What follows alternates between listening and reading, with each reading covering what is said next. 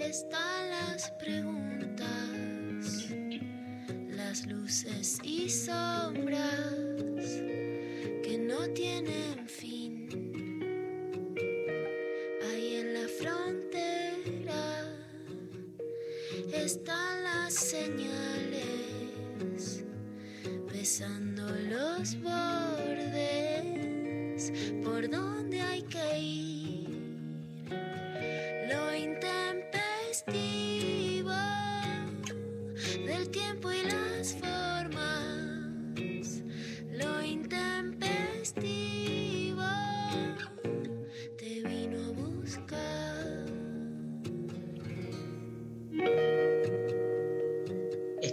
emocionado porque voy a volver a ver después de mucho tiempo a mi amigo Felipe Piña, con quien vamos a tener hoy una, una conversación a lo largo del programa.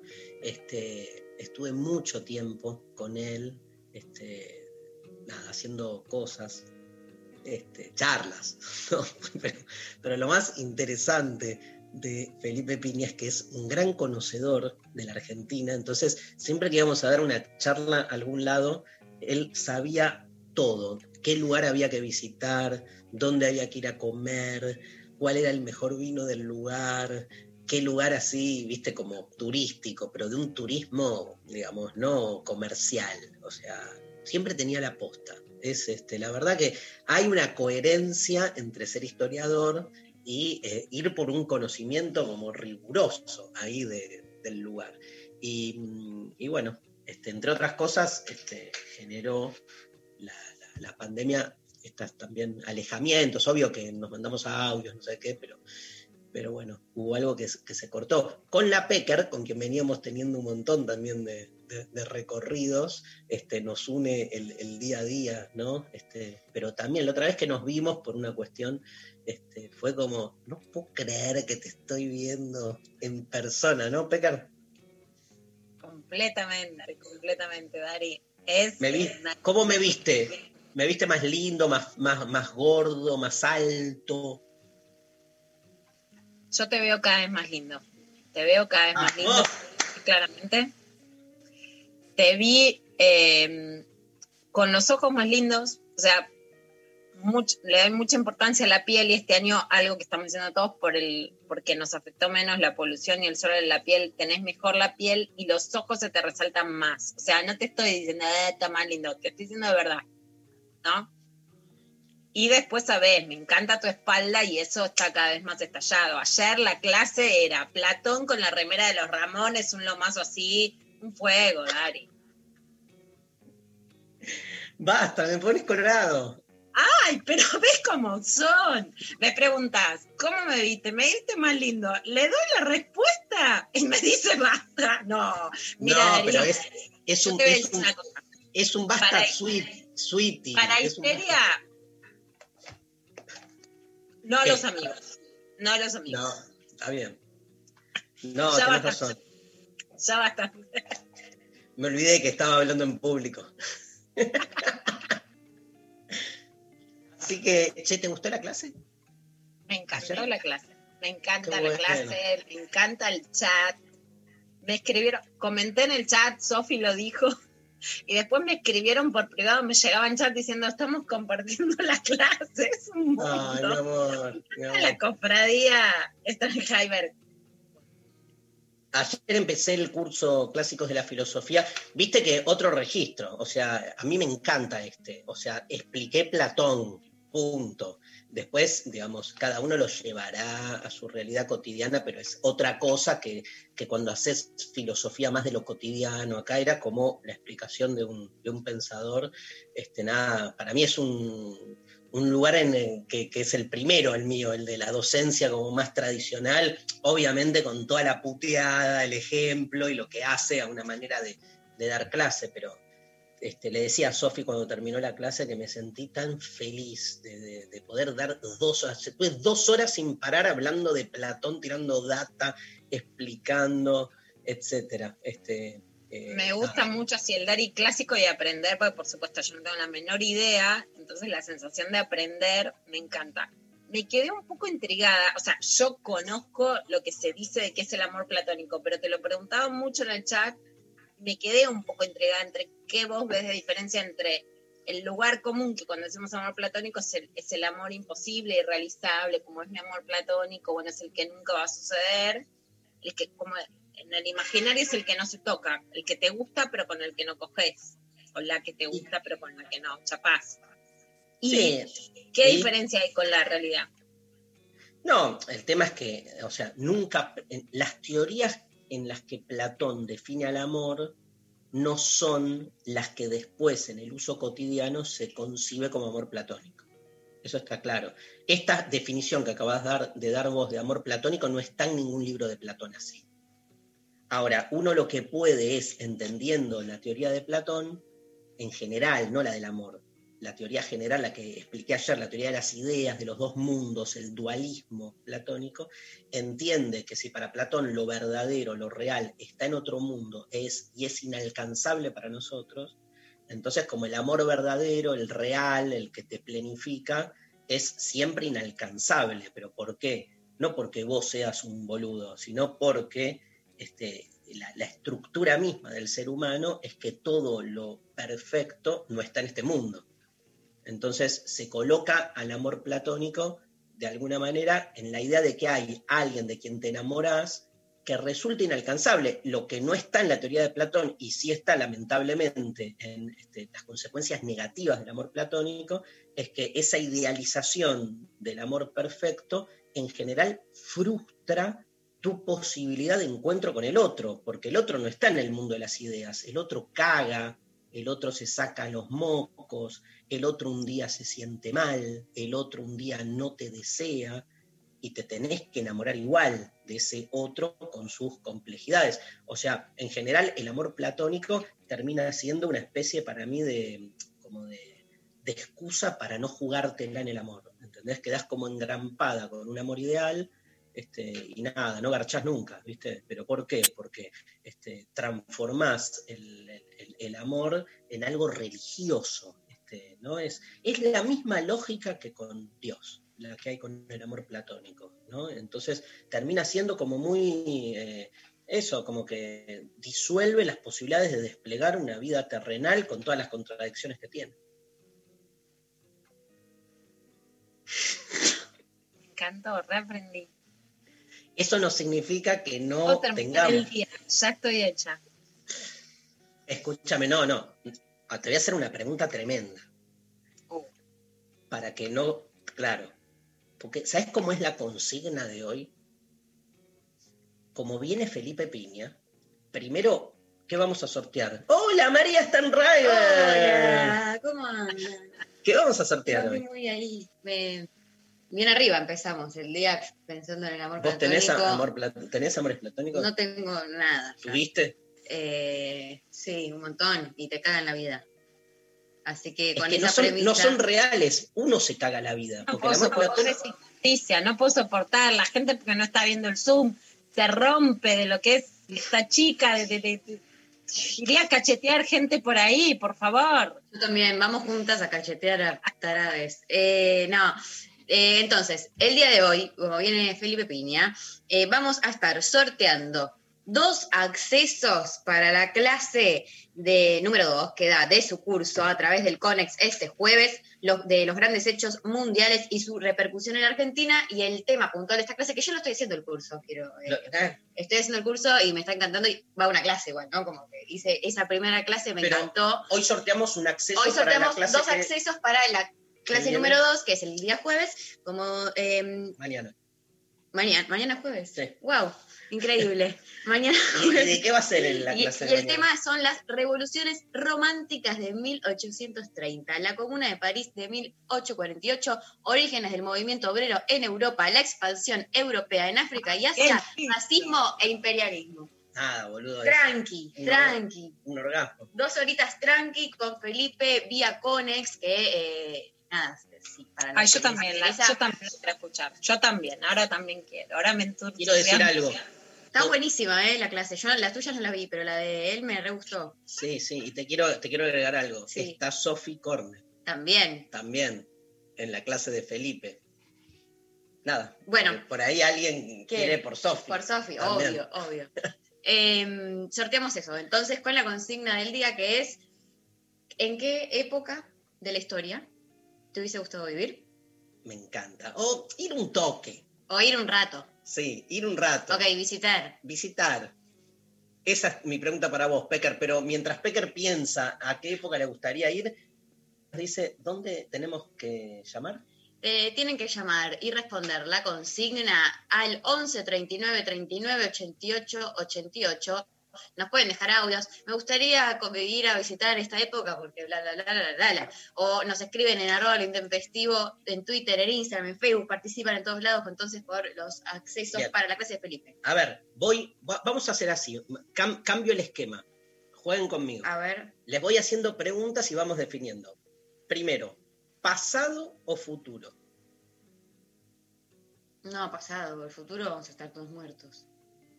No sabes. La humanidad. Para mí va a explotar el mundo en cualquier momento. Pasado, igual, futuro. igual está mal lo que pregunté porque la consigna es. Es pasado, pasado, en la claro. épocas, claro, que ya vivimos. Si no te puedo decir, 2045. Un hecho histórico, argentino o mundial. ¿Qué elegirías vos? Uf. Eh, argentino. Lula. Tercera posición histórica siempre latinoamericano, que no es ni mundial ni argentino. Ponele el 17 de octubre. Es un Es día. un re estar ahí. día, un re estar ahí. día. Quiere estar ahí. Le voy a preguntar a Felipe hoy. Quiero estar ahí y ver qué pasó, posta, qué pasó ahí. Las fuentes de la plaza, el aluvión zoológico. ¿No? Sí. ¿O no? ¿Vos, vos, Lula, más antes? ¿Eh? ¿Más antes o ahí? Después, América Latina. Y, por ejemplo, eh, la, eh, la llegada de Colón, Uy, sí. No, ¿no? Pero es, es- es verlo un rato, no es es vivir ahí, porque si estás ahí, viene Colón y te recaga Ah, saques y te mata. Pero una carnicería, un no. genocidio.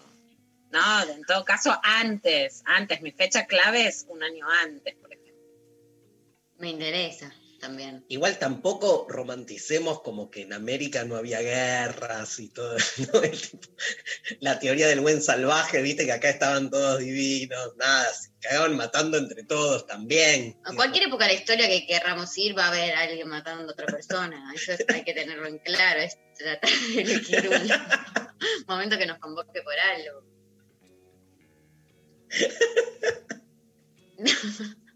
¿Qué, Ah, Lula? tengo colgado unos eh, aritos de chupetín. Pero vos te crees que nos chupamos el dedo, que no sabemos, que no, el imperio inca también llegó hasta Tucumán, que los aztecas sacrificaban gente, que vamos a decir no sé qué, no, pero por supuesto que creo que la cosmovisión originaria me hubiera gustado conocerla, verla, ser partícipe, me parecen mil veces más interesantes los mayas, Obvio, los obvio. aztecas, los... Te, Sí. te digo otra, el día así como bien prehistórico me gustaría. A ver. Claro, no sé, eso, prehistórico. cuando se día- termina subirte a un dinosaurio, tipo antes que. Ah, qué lindo los dinosaurios, me encantan. ¿no? Me hubiese gustado eh, ir a, a la época donde estaba Jesús y Sí, el día que lo crucificaron. Vos no lo ahí, re. Estar ahí. No, el día Sí, que ya. lo que crucificaron es re triste. Ahí. No, bueno, obvio que es eso no lo discute nadie. El Y tema es la- después, el impacto. El- día, qué sé yo, una cosa alegre, ¿viste? O sea, imagínate la adrenalina en medio de la Revolución Francesa, caer ahí en la Bastilla o qué sé tipo, yo. tipo Dark. ¿Qué? Después, todos los relatos de la crucifixión de Jesús muestran que ahí estaban mirándolo su madre, María Magdalena, y una silueta rubia que nadie sabía quién era. ¿Entendés? Si eras vos. Era yo que había viajado fuiste- hacia- María, bueno, María, mamita. No, para mí salió de un cuadro, María. Ya sabes. Vos te Salí sentís, igual, sí. vos te sentís del- más cerca Después de la vagina de mi madre, eh, un cuadro. No, es, igual, es igual, es igual. Vos te sentís más cerca de. Vos te sentís. Gracias, Lula. ¿Qué es eso? Luciana siempre nos muestra esa- Ah, sí, eh, sí. Poné la eso- cara, para que me está dando la luz, pero a ver, poné la cara, María, poné el rostro. Escúchame, tenemos Es María. oyentes O sea, María fue la historia y la que- pintaron acá, pero es igual. O sea, yo te digo que no hay diferencia. Para, Dari, correte del cuadro y dejame la María y que Sofi tome una foto. Bueno, dale, espera, eh, tengo que María. posar, está que posando. Y tenés que pasar. Mira, es María, o sea, viene de la historia María, no tiene ¿Acá que la ver. ella. Escúchame, este. mm, ay, Expliquemos lo que acaba de pasar. Luciana mostró un cuaderno que tiene con, con una, imagen una pintura donde hay una. muchacha que es muy similar a mí. Te hago una pregunta, Es María. eh, la masita de Venere, de Botticelli. La Venus de Es Botticelli. ¿Vos te sentís más A cerca ver, de la Virgen María, Madre de Dios, o de María Magdalena? Ah, María Magdalena. No, espera, que conteste Mari. tengo que elegir sí o sí. Ah, perdón. Sí, sí, obvio, Lula. Chao. María Magdalena igual iba a responder, pero me preferiría no. Estoy más cerca de ninguna de las dos. Salir de la grieta. Claro, tercera una tercera posición. Tercera posición. ¿Hicieran la misma? ¡Eh! Ah, ah, ah, por eso quiero viajar a ese Dark. momento. Bueno, este. Sí, yo el 17 de octubre, algo de la prehistoria. No sé, también me Yo quiero un gustaría. al momento tipo hippie. Sí, los 60. Estar ahí bien metida en una aldea hippie, no sé, haciendo cosas. ¿Qué yo dice? quiero bajar del grama, yo quiero salir de México. O sea, pero no tengo escúchame. otra época que no sea esa. un poco con el Che, ¿no? Re, re, Lula. viajando. Sí, pero igual la iba a machirulear el Chess, pero por ahí, viste, Pero es un No, no, bueno. Algo de la época. Todos, o sea, la iban a machirulear en cualquier momento de la historia. En la época maya, imagínate también. O sea, no, no. Claramente creo que hay un retroceso histórico, estoy segura que, que no es lineal. Pero toda la épica latinoamericana me, me parece re interesante, mucho mejor. Igual, yo creo que vos. Me hubiera interesado igual más allá de todo lo que admiro al Che, fue el jefe. Por abajo, me gusta el pueblo. conociéndote, vos al Che le cambiabas la cabeza. Hay que mandar a Pecker al, al pasado. No vayas a Bolivia, no, viste la que me la cabeza. No, el machiruleo, el machiruleo. Bueno, este. Pero ir a África, sí, me hubiera encantado ir a África con el Che. Bueno, un lugar más quiero decir, A que ver. es. Acá me voy a la mierda, ¿no? Pero Mm. el origen del mundo. bueno, no. Sí, sí.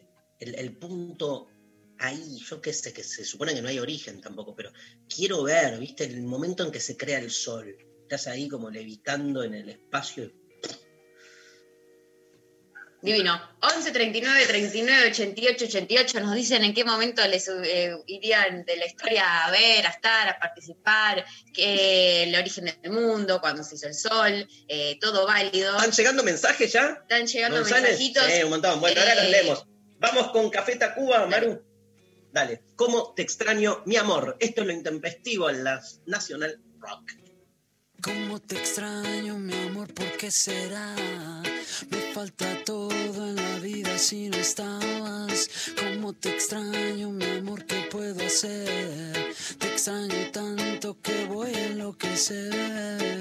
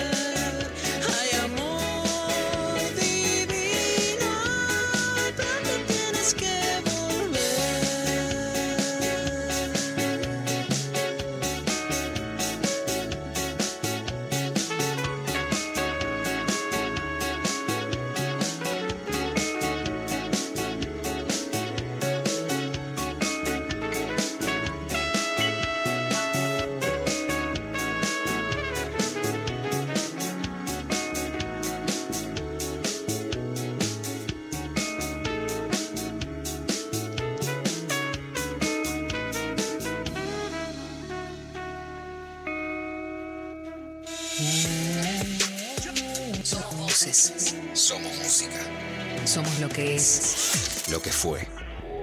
Lo que viene. Somos 937. 937. Nacional Rock. La gente está cansada de todo esto. Pues no, mi ciela. Todos los viernes, ¿qué se hace? Se perre en casa. En, en casa. ¿Quieres salir de joda y pintó la cuarentena? No, no. Pues no, mi ciela. Pero anoche. Anda acomodando la antena que el fin de semana Coneja, Pato Smink, Dizzy, Bimbo y Neneca te lo garantizan. Pero anoche, viernes, 23.59.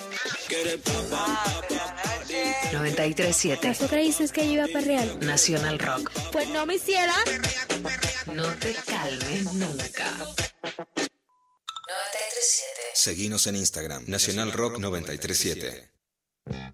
Hasta las 13. Estás escuchando Lo Intempestivo. Con Darío Stanraiver Luciana Peca. y María Stanraiver.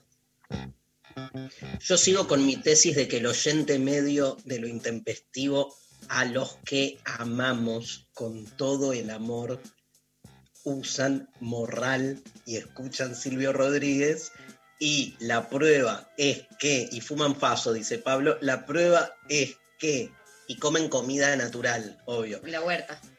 La prueba es que el, la época más, pero por lejos, más este, solicitada son los 60 y el hipismo. Pero aparte, el hipismo ya no es ni época. Che, ¿a qué época querés vo- volver? Hippie. Al hipismo, pero ¿qué? el hipismo no es una época. Pero sí, es como, viste, al flower power más rutinante. Qué lindo. Amo, amo. Yo también, en los 60 y no tendríamos problemas, María. ¿No? Sí, pero entonces. bueno, a ver, léenos, mensaje. Eh, acá nos mandan, me gustaría vivir la Florencia del Renacimiento. Siento que es un momento donde todos evitaron usar caretas, iglesia, comerciantes y pueblo en general para ir por lo que querían, poder. Mira, Interesante. sí, ¿eh? Bueno, sí. y vos serías la reina. De ahí es donde digo que sos igual, igual al cuadro paradigmático Ya está. Jenny, Me, me autopercibo reina a partir de ahora. autopercibirte reina. Eso es lo que quiero. Mira, le voy a pedir a Pablo una canción que te la voy a dedicar que me encanta, es polémica. Para, la de Gloria Trevi, ¿no? Que es. que- ya sé, ya sé, ya sé, pero la bancamos igual. Con esta canción, digamos, vos estás por el piso y esta canción levanta todo. De, de Gloria Trevi para ahora. Busco, ¿cómo se llama? Que me miran, me miran. No, es sobre una traba que es- No sé cuál es. sale de la violencia y empieza a decir que la- me puse tacones, me subí. Sí, que me miren, me miren. Así, Mari, así. Me encanta, Arriba, bien arriba. Florencia, te pones Gloria Trevi, estalla, estalla las calles de esas callecitas de Florencia. Hermoso. Me encanta. Dale. Eh, Intempestives, me gustaría estar en la época del año 45 para ver el para ver nacer el movimiento justicialista. Besos desde Rosario. Vamos, vamos a hablar con Felipe Piña sobre el 17 de octubre, entre otras cosas. Eh, a ver, ¿algún audio? Ay. ¿La canción? Y me solté el cabello, me vestí de reina, me puse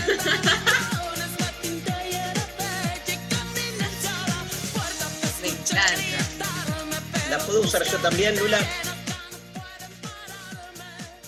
Ahora, ahora estoy con Mari, ya te dije lo tuyo, ahora deja- esto es para Mari. Esta es salí a la calle, me miran, me miran. Esto es arriba, o sea, esta es la canción para levantar. Un poquito más, Pablito.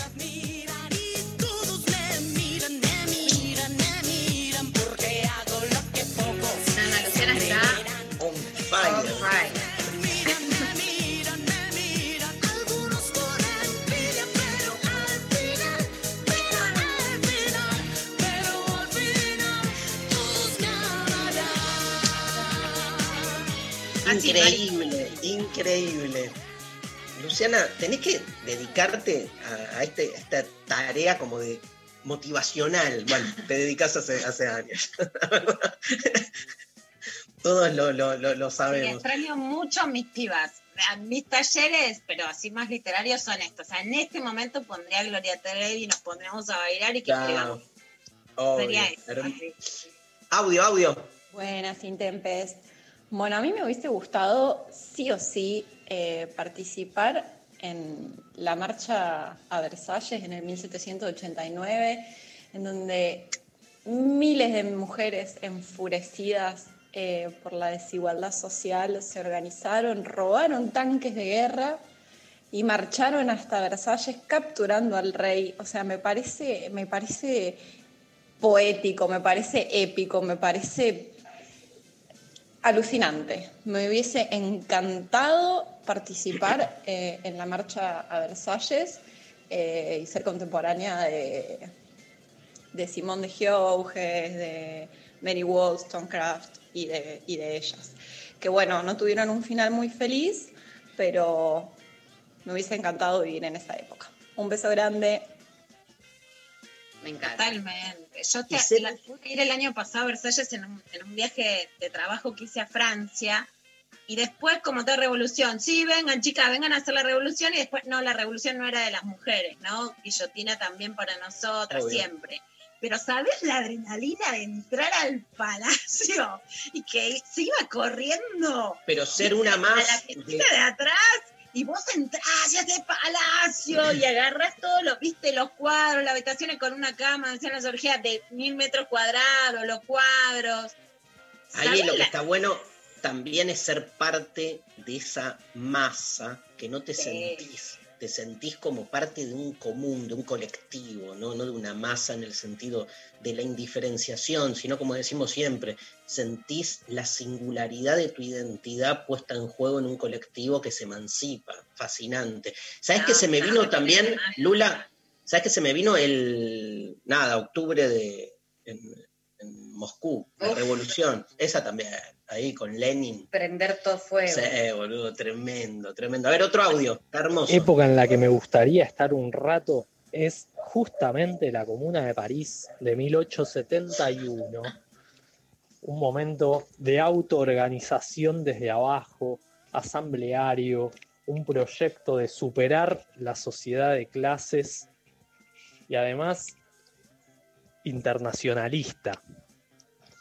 Un lugar muy importante para las mujeres, Después, invasión y en una semana mataron a 10.000 comuneros y comuneras, pero esos tres meses fue la construcción de un futuro posible. Gracias.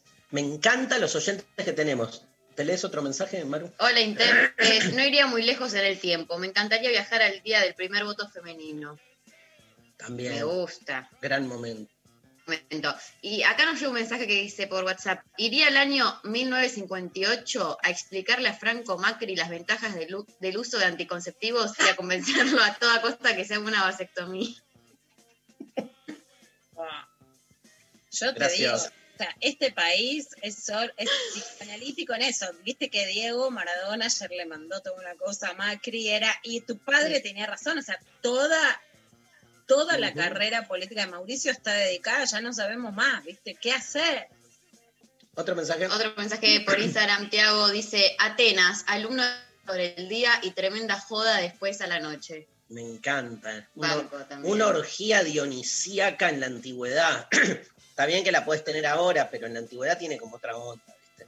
Pasame un audio, Pablo. Hola, buen día a todos. Me gustaría haber estado o estar eh, en el 1830 y pico, 39, cuando se patentó el primer eh, daguerrotipo, el primer dispositivo fotográfico y experimentar con, con todos esos materiales sensibles, químicos, cosas locas. Y también me hubiera gustado estar en los 60 con toda la movida de los Beatles y la música y todo nuevo, descontrol, gritos. Me encanta. Escuchaba algo ahí, como un, un audio. ¿no? Éramos la radio de fondo, tenía. Ah, ella tenía la radio. Escúchame, gracias a, a la oyente de los Beatles, Maru. Ir a un recital de los. Beatles, de una. Este, ¿qué, qué tenés, Lula, ahí? Acabo de tener toda mi biblioteca, mis archivos abajo. Y quiero decir, este es el momento que me gustaría estar y es el libro histórico que recomiendo Se me caen las medias. Es de Gabriela Seltzer, que por supuesto es la hija, es, es la hija de Gregorio Seltzer. Se llama. Banderas y Harapos, Relatos de la Revolución en Nicaragua. Bueno, lo que cuenta ella de lo que hizo, del primer momento de la alfabetización, de subir a las montañas que no había nada y cómo le enseñaron. Era- ella vivía en México y cruza a Nicaragua con 18 años y empieza a alfabetizar, ¿no? Es impresionante. Por supuesto, por las dudas aclaro, ahora es opositora al régimen de, de Ortega. Cuenta también, ¿no? El, el fracaso y la frustración de quienes llevaron adelante la revolución, pero ese momento y la sensación de que estabas cambiando el mundo y de que subías a lugares totalmente olvidados de América Latina es impresionante. La verdad es que es donde me hubiera gustado estar ahí, en el medio, en el medio de, de- de De la revolución sandinista. alfabetizando, sí. Hermoso. Hermoso. Maru. Eh, hola Intempestives, viajaría a cualquier momento que sea antes de Cristo y descubrir todo lo que Conqui destruyeron. Patricia. Tremendo. Me encanta también. Eh, Tincho, por creo que Facebook, nos dice, no me importa el momento mientras hayan dentistas y anestesia. Es una Igual es un- Es un ratito, nada Es un rato, es un rato, no es para que vivan. Eh, hola, yo en París... creo que lo que quiere decir es que no le hubiera gustado vivir en una época donde te tengas que soportar el dolor de muelas sin anestesia. Claro. Igual en esa Obvio. época no había golosinas, con lo cual no habían tantas caries. ¿Está chequeado esto? No. Ok. Hola, yo en París, en la escena artística antes del estallido de la Segunda Guerra Mundial. Otro en el 68, presentación de Elvis Presley en la NBC. Me encanta. Yo este, me, me gustaría haber estado en, en- a ver si los relatos bíblicos son verdaderos o no. ¿Entendés? Como en la época de Moisés. Ir a chequear. Tipo, ¿abrió el mar rojo, las aguas o no? Y como que vas, podés ir, vas con la, con, con la Biblia y vas tachando como... Esto este sí, esto no, tal cual. Bueno, un último audio y nos vamos, que se viene clavada de noticias. Tengo un audio. Intempestives. Gerardo de Santa Fe Capital. Eh, si por un momento pudiera volver al pasado, eh, año 1969 o 1970, pleno furor del movimiento hippie, eh, último año de los Beatles, Jimi Hendrix, toda la psicodelia. Me encantaría volver a reencontrarme un, un instante con ese momento, ese tiempo tan mágico e intenso. Y yo hacía mis primeros acercamientos a la batería. Qué lindo. Bueno, un abrazo de Santa Fe. Che, escúchame, estamos, este, lo estamos llevando para el plano de la melancolía, ¿viste? Sí. Como que no, o sea. Este, bueno, eh, gracias a todos, la verdad, buenísimo lo que nos van contando. Este, un placer hacer este programa. Vamos a escuchar este, una canción. ¿Tenemos la canción de. ¿Tenemos la de, lo- la de Vencedores Vencidos o no? ¿Sí? Tenemos Vencedores Vencidos, ese temazo de los redonditos de Ricota. Este, bueno, hasta el año pasado la hacíamos en un show llamado Salir de la Caverna, que este, Lula Pecker vino a ver al Me Conex. encanta, mi re favorito tuyo. Gracias. Este, y bueno, vamos a escuchar la versión este, cantada por Lucrecia Pinto y la banda de músicos que acompañaban, nos acompañaban en este show. Este, está subido a Spotify todas las canciones de Salir de la Caverna, por si las quieren recordar. Este, así que nos vamos con este temazo para meternos también en clima, ¿no? Acerca de lo que es la historia, que siempre está dividida en vencedores y vencidos. ¿Quién construyó Tebas? La de las siete puertas. En los libros aparecen los nombres de los reyes. ¿Arrastraron los reyes los bloques de piedra? Y Babilonia, destruida tantas veces, ¿quién la volvió siempre a construir? ¿En qué casas de la dorada Lima vivían sus constructores? ¿A dónde fueron los albañiles la noche que terminaron ellos la muralla china? La gran Roma está llena de arcos de triunfo. ¿Quién los erigió? ¿Sobre quiénes triunfaron los Césares? ¿Es que Bizancio, la tan cantada, solo tenía palacios para sus habitantes? Si hasta en la legendaria Atlántida, la noche en que el mar se la tragaba, los que se hundían gritaban llamando a sus esclavos. El joven Alejandro conquistó la India. Él solo. César derrotó a los galos. No llevaba ni siquiera un cocinero. Felipe de España lloró cuando su flota fue hundida. ¿Nadie más lloró? Federico II venció en la guerra de los siete años. ¿Quién venció además de él? Cada página una victoria. ¿Quién cocina el banquete de la victoria? Cada diez años, otro gran hombre. ¿Quiénes pagamos sus gastos? Tantas historias, tantas preguntas. El lenguaje es un virus. Y ahora tiro yo porque me toca en este tiempo de plumaje blanco, de un mudo con tu voz, de un ciego como yo, vencedores vencidos. Te has fugado,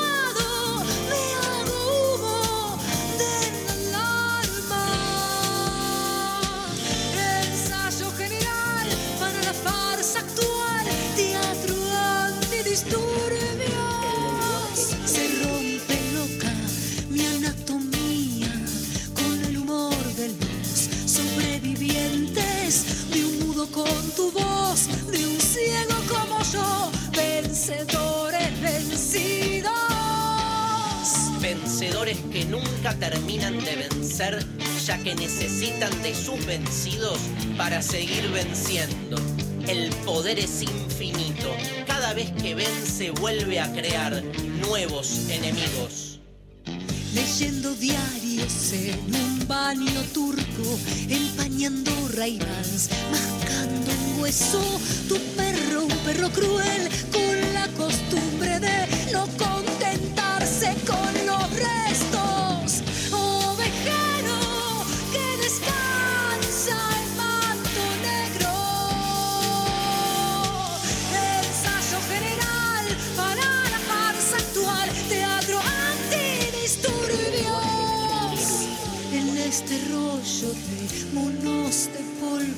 hemos perdido el rastro unos minutos, un par de monos más, unos terrícolas, vencedores vencidos.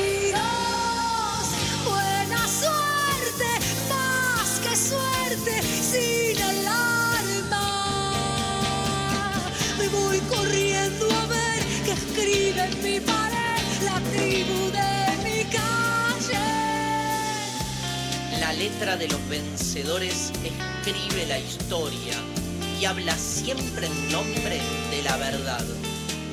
No hay redención para los derrotados si no emancipamos sus voces. No hay revolución que no comience en la subversión de la palabra. Esto no es definitivo. Todo, todo puede ser de otra manera. Y ahora tiro yo, porque me toca en este tiempo de tanto plumaje blanco, de un mudo con tu voz, de un ciego como yo, vencedores, vencidos. Buena suerte, más que suerte,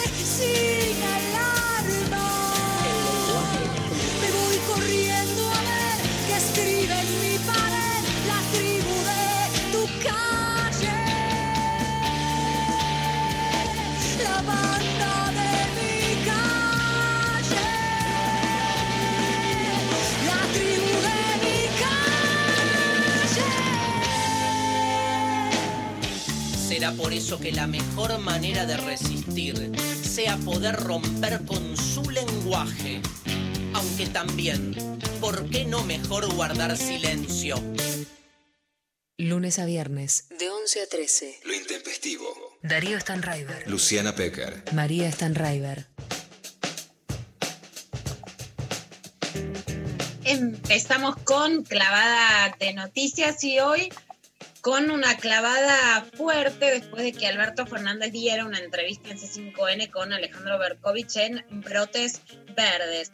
Eh, vamos a escuchar en principio el repudio de Alberto Fernández sobre la decisión del diario Clarín no de contar una información, sino de dar directamente la dirección en donde vive Cristina Fernández de Kirchner, la actual vicepresidenta de la Nación.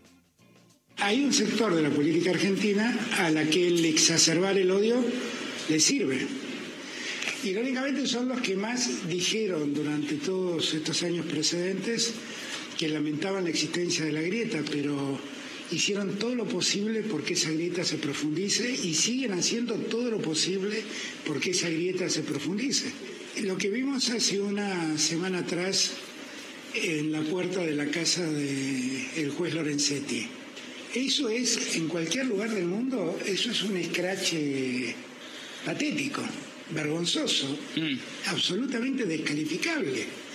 Que un medio ponga los lugares donde se convocan los centros de, de reunión de los que se quieren manifestar, como se manifestaron ayer, y ponga la dirección de la vicepresidenta, eso es algo increíble. Y que haya gente que vaya frente a la casa particular de una persona a, expresarse del modo violento como se expresan, es algo increíble. Que en las manifestaciones se escuchen los agravios que se escuchan a los periodistas de medios que tal vez no piensan como, como los que se están manifestando allí, es algo que, que afecta pero claramente la convivencia democrática. Y que, y- irónicamente, todos esos digan que en verdad el problema es que los queremos silenciar. Eso es casi ridículo. No es posible que después se desentiendan, porque eh, yo la, yo la escuché a la presidenta del PRO convocar a la marcha de ayer. Y ahí la vimos disfrutar de la marcha de ayer. Esas marchas, además, convocan al contagio de la gente en un momento en que la Argentina está pasando una situación muy difícil.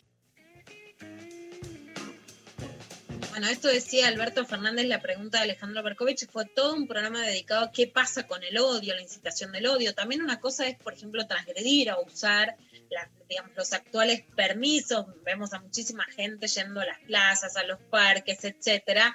Y otra cosa es sí la apología de la marcha en el sentido de romper la cuarentena de lo que dijo Mauricio Macri, que es que la cuarentena no sirve. El presidente Alberto Fernández también dijo que volvió a recordar que Mauricio Macri sacó el Ministerio de Salud, lo dejerarquizó a Secretaría de Salud, era dependiente del Ministerio de Desarrollo Social y además ratificó que en una conversación privada que Mauricio Macri desmintió frente a Joaquín Morel Solá lo que dice el presidente que dijo Mauricio Macri, que Macri sí dijo que eh, él no hubiera llevado esta cuarentena porque que se mueran los que se tienen que morir, que él hubiera optado por fortalecer a la economía, a pesar de todos los índices económicos que, por supuesto, eh, tuvieron en el macrismo. Y un, un gran frente interno porque como contábamos ayer, Mauricio Macri le echó la culpa a Emilio y a Rogelio Frigerio, el expresidente de la Cámara de Diputados y el exministro del Interior, de no haber sabido hablar con el peronismo. Le salió a contestar, digamos, una Dalit de Frigerio y de Monzó, porque justamente en realidad lo que pasó es que el ala del PRO que no quería juntarse con lo que llamaban la vieja política era el asesor ecuatoriano Jaime Durán Barba y Marcos Peña. O sea, no es que ellos eran malos interlocutores, sino que una, una decisión de Cambiemos y del macrismo más duro de no generar transversalidad política. Pero sí lo que es muy claro es que las internas son muy fuertes también en esta recomposición como oposición frente al gobierno en este momento y en lo que puede llegar a pasar el año que viene, un año electoral. Alberto Fernández le contestaba así a Mauricio Macri. Ahora, Macri, para que recuerdes, la cuarentena nos permitió poner de pie un sistema de salud que vos dejaste destruido. Nos permitió crear un Ministerio de Salud que vos cerraste. Nos permitió poner en pie un Ministerio de Ciencia y Tecnología que vos terminaste.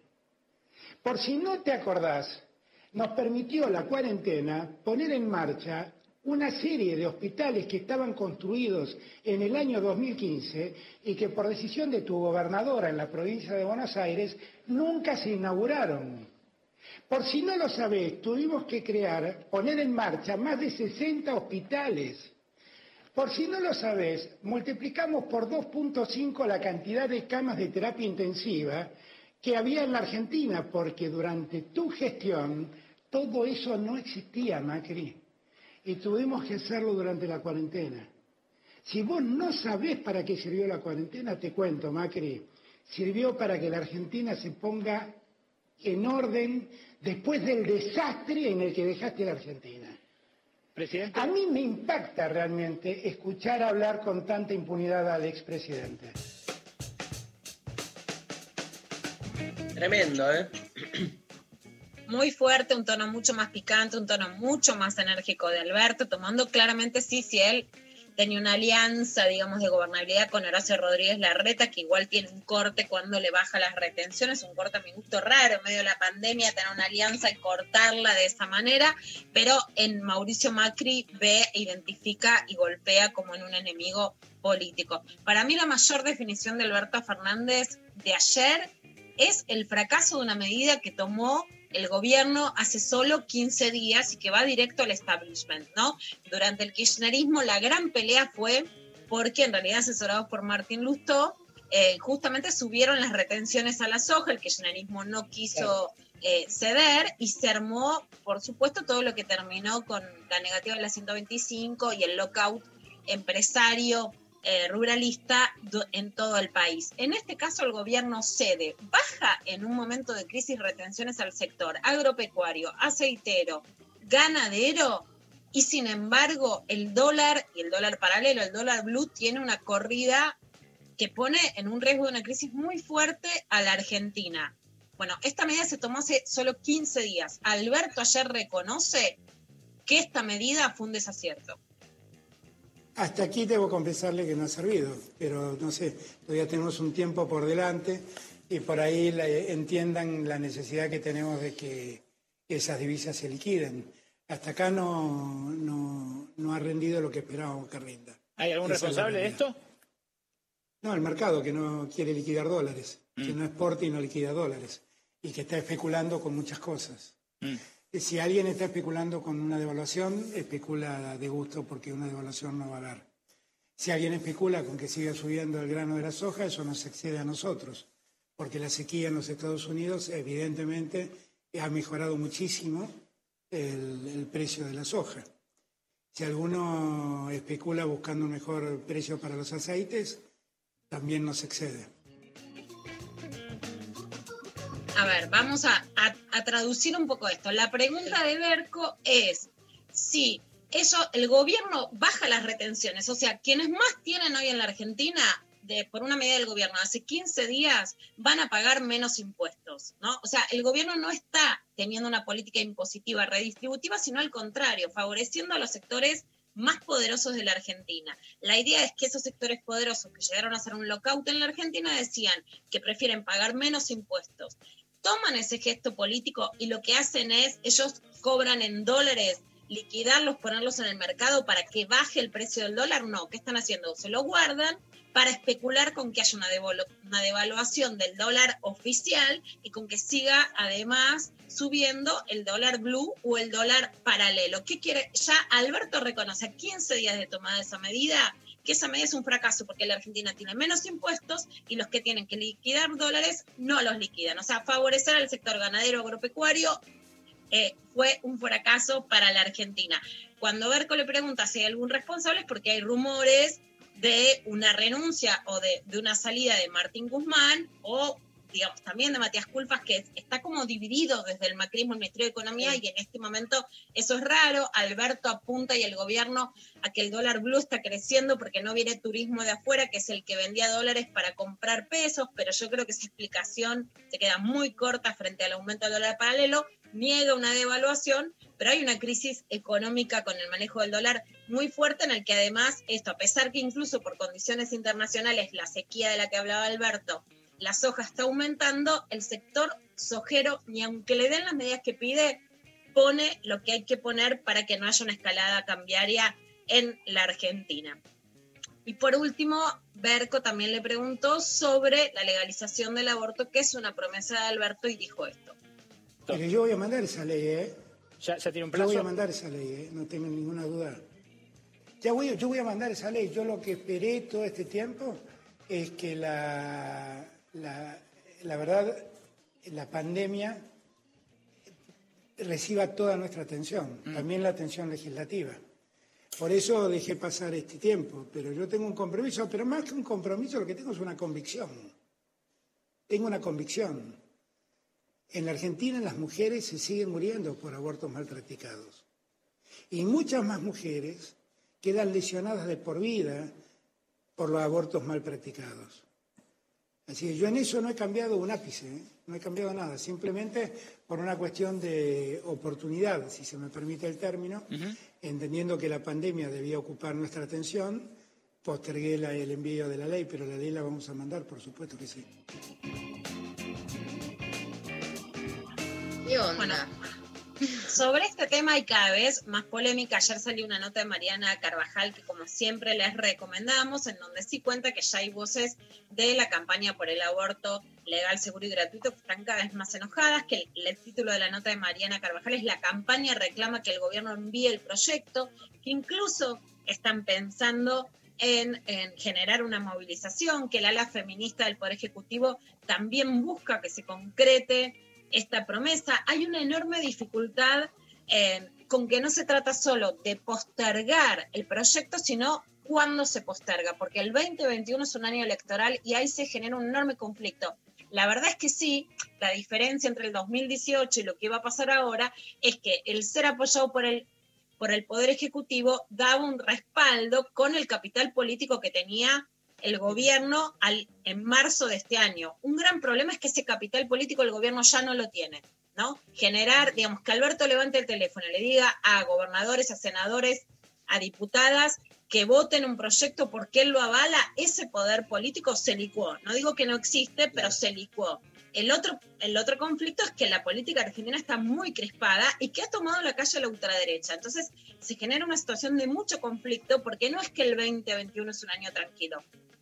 Como les contaba ayer, el viernes pude entrevistar a la ministra de Mujeres, Géneros y Diversidad, Elizabeth Gómez Alcorta, que me decía esto sobre la posibilidad de, de presentar el proyecto en el 2020 y cuáles son las dificultades frente al año electoral que se viene en el 2021. El proyecto, como lo venimos diciendo, está listo desde el mes de marzo. Eh, lo trabajamos con el Ministerio de Salud, con, con, Vilma, con Vilma Ibarra, con la secretaria, los equipos eh, de la Secretaría Legal y Técnica y el Ministerio. En el momento que estaba listo para el envío, lo cierto es que nos encontró la pandemia. De hecho, el, el 19 se dictó el ASPO. Tuvimos distintos momentos en términos, digo, primero de, de un congreso cerrado, después con un congreso limitado Después, nosotras, sabés que entendemos, primero que, sigue siendo una prioridad, el, presidente el día, el 28 de septiembre es el Día Internacional de, del Aborto Legal, Seguro y Gratuito, en sus redes sociales hizo público su férrea decisión en que efectivamente tiene que ser ley. Nosotras por ahora entendemos que necesitamos Ministerio de Salud, sobre todo las máximas autoridades, a Ginés, a, la querida Carla Bisotti, defendiendo y debatiendo este proyecto. Venimos sosteniéndose por lo menos varios meses que estamos a la espera de que estén dadas las condiciones más vinculadas a la pandemia para, para poder poner al Ministerio de Salud eh, al frente de, de esto. Nosotros no, no queremos que se envíe el proyecto y ya, nosotros queremos que sea ley. ¿sí? Nuestro compromiso es con con obtener la sanción de la ley. Estamos en el minuto a minuto viendo cuando estén dadas esas condiciones. Esperemos que sí, que sea, que sea ley este año. Así lo deseamos y así lo esperamos. Bueno, esto era lo que decía Elizabeth Gómez Alcorta. Hay que ver cuándo se presenta el proyecto y cuándo es más conveniente. Ayer, Mari, vos contabas la frase sobre la gente de Santiago Cafiero, jefe de gabinete también, alguien que eh, Alberto respalda como su amigo, alguien leal, algunos piden que haya un recambio en esa función, que ocupe más espacio dentro de los medios de comunicación. Esto decía ayer Santiago Cafiero. Nosotros creemos en el derecho a manifestarse, es parte de la democracia. También es parte de la democracia aceptar la diversidad. ¿No? Estos argentinos y argentinas que se manifestaron ayer no son la gente, no son todos, no son el pueblo, no son la Argentina. La Argentina es mucho más grande, mucho más diversa.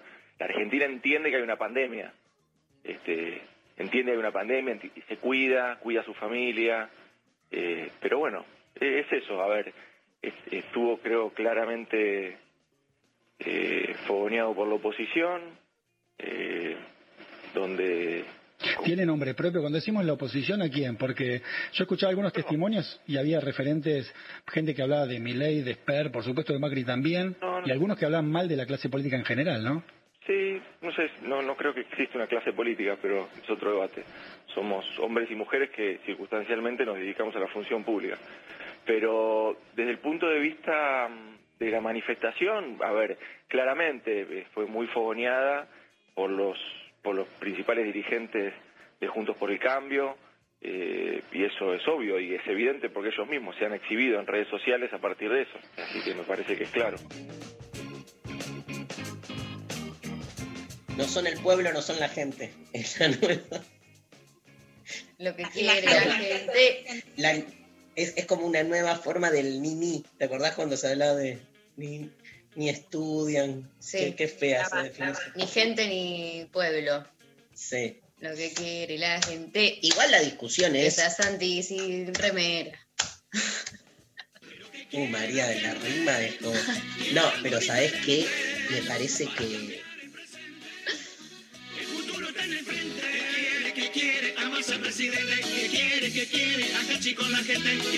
que quiere, a masa presidente,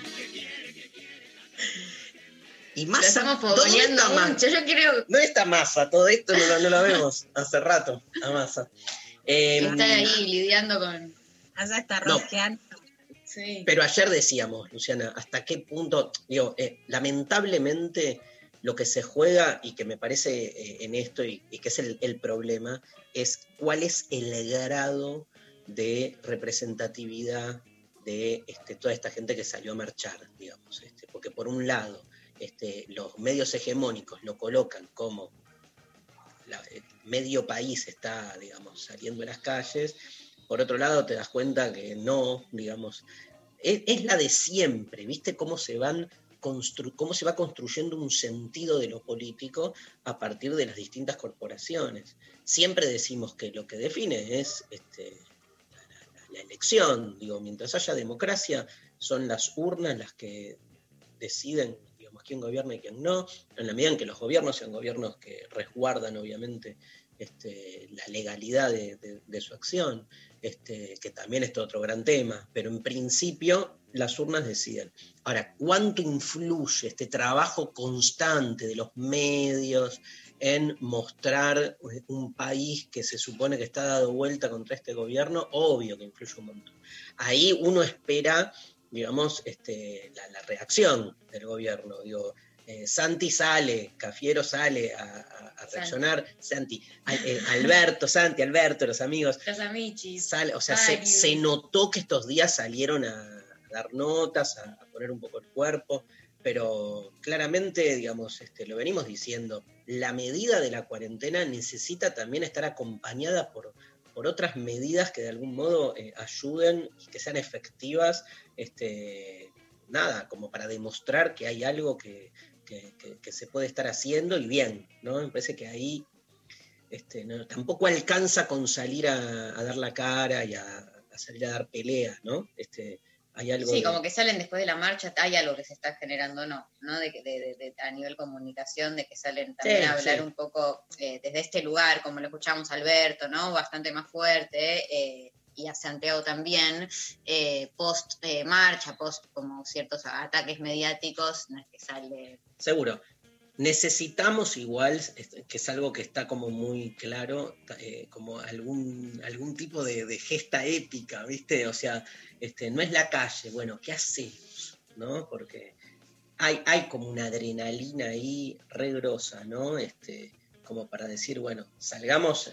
Por ahí es el 17, ¿no? Que es una Sí, fecha. me- también es algo más general, ¿no? Qué sé yo, como que está cambiando, me parece que la pandemia generó una modificación también a nivel eh, mundial, digo, la política Ujú. ya venía modificándose, pero me parece que no se circunscribe únicamente a nosotros acá en Argentina, cómo salí, cómo vivimos la política, sino que hay algo que está cambiando y que todavía creo que no se acomodó, por ende nos sentimos como en un limbo raro de, bueno, ¿cuáles son ahora las nuevas manifestaciones políticas posibles que tenemos si no es ir a pisar la calle? María Conducción, boludo. María Conducción.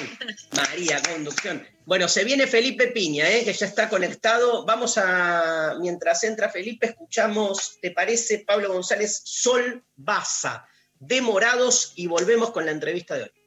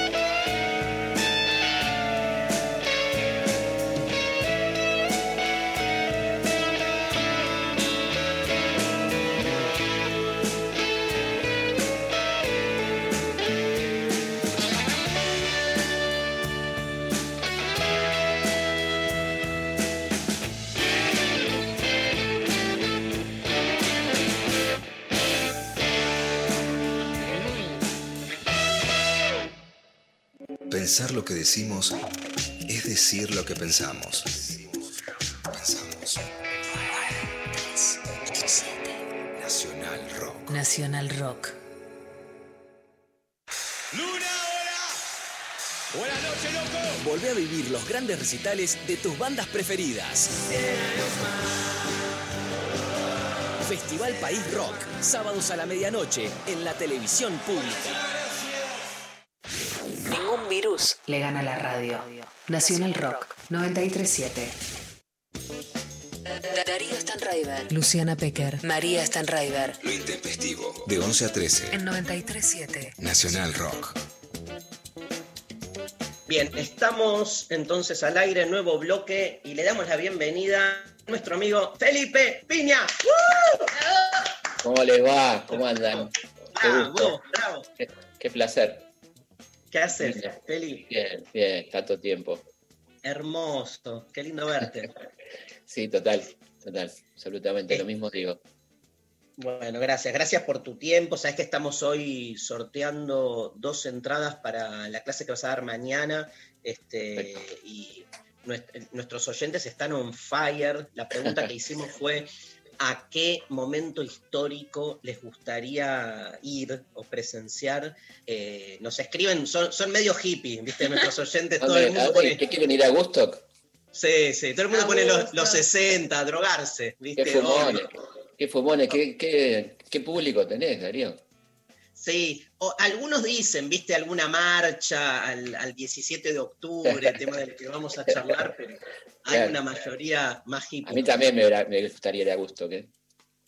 ¿Vos elegirías ese? Sí. No, no, pero entre otros. Yo haría un tour. Mayo francés, viste, varios, donde, algunos lugares así que sí, claro, cómo no, por supuesto. Total. Este, bueno, sa- sabemos que estás con tu tercer curso, este, Sí. que estás en el CONEX, que está a full, estamos este, los, días sí. jueves. Se armó una, ¿eh? ¿Cómo se Se armó armó? una muy linda, se armó una muy linda. La verdad que la tuya y la mía son dos cursos que están explotando y me pone muy contento, la verdad. Y muy linda la gente que, que participa. El otro día se cortó un ratito y la gente con la mejor onda, haciendo bromas y poniéndole onda, la verdad que divino. ¿Qué, Muy bien. qué fenómeno, qué fenómeno el chat, ¿no? Sí, sí, sí, el chat es- Yo soy muy fan. creo que no hay que volver a las clases sin chat. No, No, no, ¿por qué volver a- Y no, porque ya está. Pero vos fíjate que impresionante qué nivel de, de intervención imposible en otro contexto, ¿no? Porque no, no se puede dar una clase en vivo tener ese nivel de interacción, ¿no? Este, Bien, te, te hago, te hago la primera pregunta, ¿Cómo que no? es la siguiente. Siempre te escuché, porque es muy, nada, trabajamos tanto juntos con Felipe, siempre te escuché decir eh, que cuando vas a los casamientos, a las comuniones Para mitzvah, ¿por qué no? y a los bar mitzvah, tal cual, siempre se acerca alguien y dice, ah, Felipe, el historiador. Te hago una pregunta y cuando te dicen te hago una pregunta, vos ya te la ves venir, que es, Belgrano era... Sí, o sea, Belgrano- la- sí, Belgrano era homosexual, para decirlo finalmente en horario de protección al menos, ¿no? tremendo. Eh, y que- sí. y- y Yo hay- espero hay que alguno, que alguno me diga cómo fue la crisis del 30, qué pasó con el crack de Wall Street, la revolución. bien. Sí, espero eso, pero no viene. No viene eso. Ah, vos Belgrano. esperás. Viene Belgrano, viene Belgrano. sí. Viene Belgrano, pero mi pregunta, mi pregunta es otra. Porque, va, Belgrano número uno, me imagino Sí, que sí, es la pregunta uno. recurrente. Y, Número y yo te quiero decir, en, en esas festividades, cuando se te acerca El, el, el- el populus hacerte esta pregunta, ¿cuál es la pregunta recurrente que te hacen sobre el peronismo? O sea, ¿cuál es la pregunta así típica del Y sentido? depende, depende del portador, depende del portador de la inquietud, de qué lado de la grieta esté el portador de la inquietud, pero, pero en general, en general queda muy bien decir que no se entiende, que es algo que no se entiende. Ah, si, le puedo- si se lo puedo explicar en 30 segundos, cosa que no. Una vez me fui al programa de Majul, en ot- hace muchísimos años, eh, y me dijo peronismo en 30 segundos, y yo le contesté Eh, Imagínate, contestar peronismo en 30 segundos es algo absolutamente imposible, no, creo que nadie pueda. Y bueno, sí, hay como una cosa de la complejidad, ¿viste? De, lo, de lo que no se puede entender, de lo inacible, que me parece que no es así, ¿no? Que es una mirada muy europea y que por lo tanto a ciertos sectores ilustrados de la clase media le, le cabe y le encanta decir que no lo pueden entender, que es incomprensible, que, este, como una mirada ajena. Vos fíjate que todavía en nuestras facultades se enseña el peronismo, en algunos casos, en algunas cátedras, como fenómeno, el fenómeno peronista, ¿no? Es algo que los incomoda tremendamente, ¿no? Los interpela y los incomoda, pues no lo pueden ubicar en un lugar este, de la izquierda, de la derecha, de las miradas europeas, ¿no? De lo que es este, la sociedad. Bueno, esa podría, esa podría haber sido una pregunta. eh, ¿El peronismo de izquierda o de derecha? Esa es una típica. Claro, bueno, lo que pasa es que son las dos cosas. Depende, depende de qué momento, porque aparte de lo que yo les digo, para empezar a calmarlos, pues la gente se pone ansiosa y quiere etiquetas y quiere... Yo digo, bueno, de- el peronismo, hay muy buenos libros sobre esto, eh, uno muy famoso de Horowitz que se llama el- Los Cuatro Peronismos, ¿no? Este, que habla de cuatro momentos donde el peronismo tiene pensamientos, actitudes muy distintas, ¿no? Por ejemplo, entonces, no hay nada más ridículo que agarrar una frase de Perón sin contexto, porque vos no sabés, si no sabes en qué momento la dijo, no sabes qué está expresando y qué quiere decir, ¿no? La frase de Perón hay para todos los gustos porque Perón fue cambiando su posición en distintos momentos de la historia también porque el mundo fue cambiando, no estoy diciendo que haya sido un oportunista, ¿no? sino que el mundo iba cambiando y él iba también mirando la cosa de otro lado. No es, no es el mismo Perón el del 45 que el del 55, que el de la resistencia, que el Perón que habla en los 60 del Che Guevara, de Mao Zedong, etcétera, del Perón que vuelve, que es un Perón más conservador. Es decir, ahí tenés muchos peronismos, este, de- de- ya de entrada de su portador y fundador, que es un personaje, por supuesto, fascinante, ¿no? Este, más allá de los juicios de valor que cada uno puede tener sobre él, es una persona políticamente de las más interesantes que tuvimos en la historia argentina. ¿no? Otra, ot- otro abordaje que yo, yo tengo ahí anotaditos, ¿eh? por eso te pregunté por ahí, porque otro abordaje posible que te podrían hacer es, ¿es cierto que solo puede gobernar el peronismo en la Argentina? Viste que es algo como que el, el peronista repite mucho y que es medio... La verdad que no, porque gobernó cuatro años el neoliberalismo sin ser demasiado molestado, podemos decir, ¿no? Este, aún por algunos sectores del peronismo que no lo molestaron tanto. Así que no, no, no creo que sea cierto eso. Y además es una, a veces una, una profecía no, no, no autocumplida, porque la verdad que si, si uno confía en que eso puede ser así, te das cuenta que la historia te demuestra que no, ¿no? Este, La confianza que había en el 2015 llegó a la derrota, por ejemplo, ¿no? Que solo podía poner el peronismo, que este país es peronista, bueno, todas esas cosas que, que no.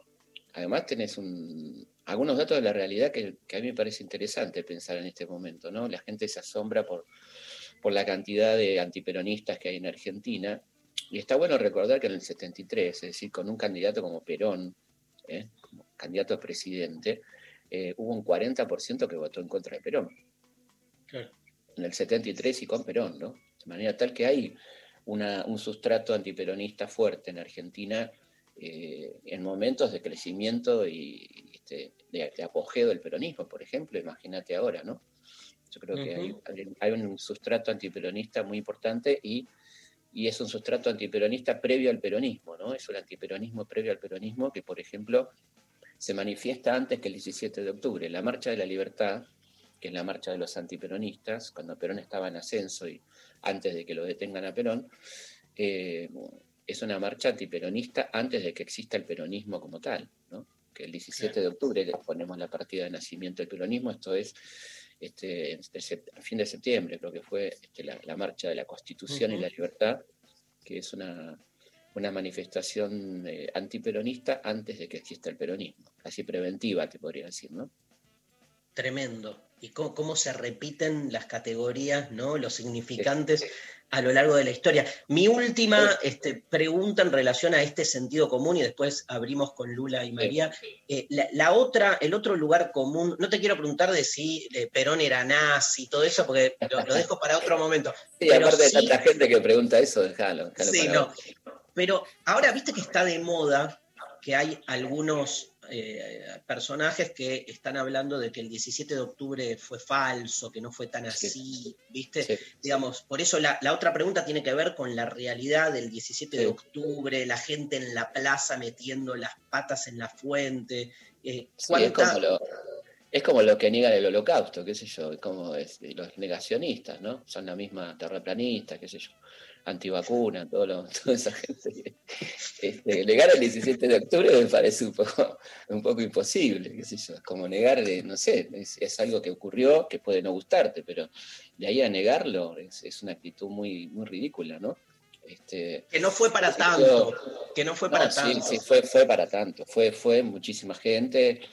Eh, fue una mezcla de acción espontánea y de, acción este, dirigida por los sindicatos y por el coronel Mercante, que era el secretario de Perón, un gran operador político que, manejaba el vínculo con los gremios. Perón deja muy bien atada la cosa antes de que lo metan en cana, ¿no? antes de que lo detengan. Él hace un acto multitudinario en, este, lo que hoy es la legislatura porteña, que era en ese momento el Consejo Deliberante, donde estaba su oficina, y ahí anuncia el aguinaldo, ¿no? Imagínate que se deja muy, muy, este, bastante abrochada una posible reacción popular ante cualquier cosa que le pase. Y efectivamente uno de los motivos de, del 17 de octubre es que ya algunos patrones empiezan a anunciar que no van a pagar el aguinaldo. Es un acto de provocación muy bien planteado por Perón políticamente como una autodefensa, ¿no? sabiendo que lo van a querer detener y correr de- del lugar que tenía de preponderancia en ese momento. Y fue un acto muy importante y además este, con muchas repercusiones en el interior del país. Hubo huelgas en prácticamente todo el país, desde Tucumán, este, Mendoza, Córdoba, en todos lados hubo reacciones. La, que recordamos es la, manifestación a la plaza, que fue muy importante eh, y que evidentemente cambió muchas cosas. Una de las cosas interesantes es el folclore del 17 de octubre, los cabecitas negras, como empezó a decir la clase media y alta, la, aparición de esa gente cobriza ¿eh?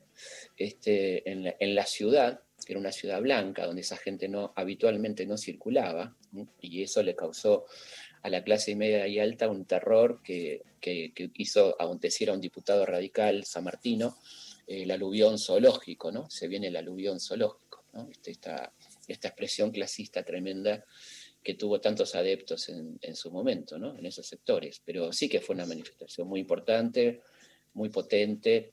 Si no, no, no, no, hubiera, este, no le hubieran concedido a Perón este, la, la, posibilidad de ser candidato, ¿no? si no hubiera sido tan potente y tan importante. Uh -huh. Ese es el, eso es la respuesta mejor que se le puede dar. Mirá, si el 17 de octubre no hubiera sido importante, no, hubiera, no se hubieran sentido amenazados, no hubieran visto la potencia de este movimiento, eso no pasaba nada, seguía todo como estaba y le daban el gobierno a la corte, que era el planteo de la oposición en ese momento. ¿no? Lula.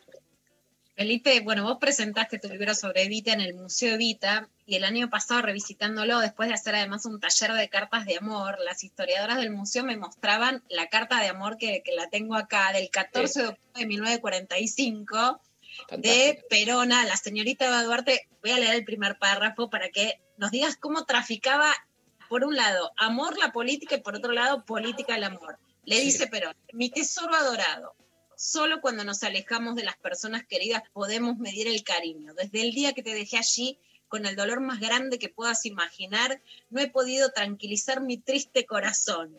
Hoy sé cuánto te quiero y que no puedo vivir sin vos. Esta inmensa soledad solo está llena con tu recuerdo. Perón Evita de la Isla Martín García, 14 de octubre de 1945, o sea, tres, sí. años, tres días antes de cambiar la sí. historia. ¿no? ¿Qué, qué sí, maravilloso.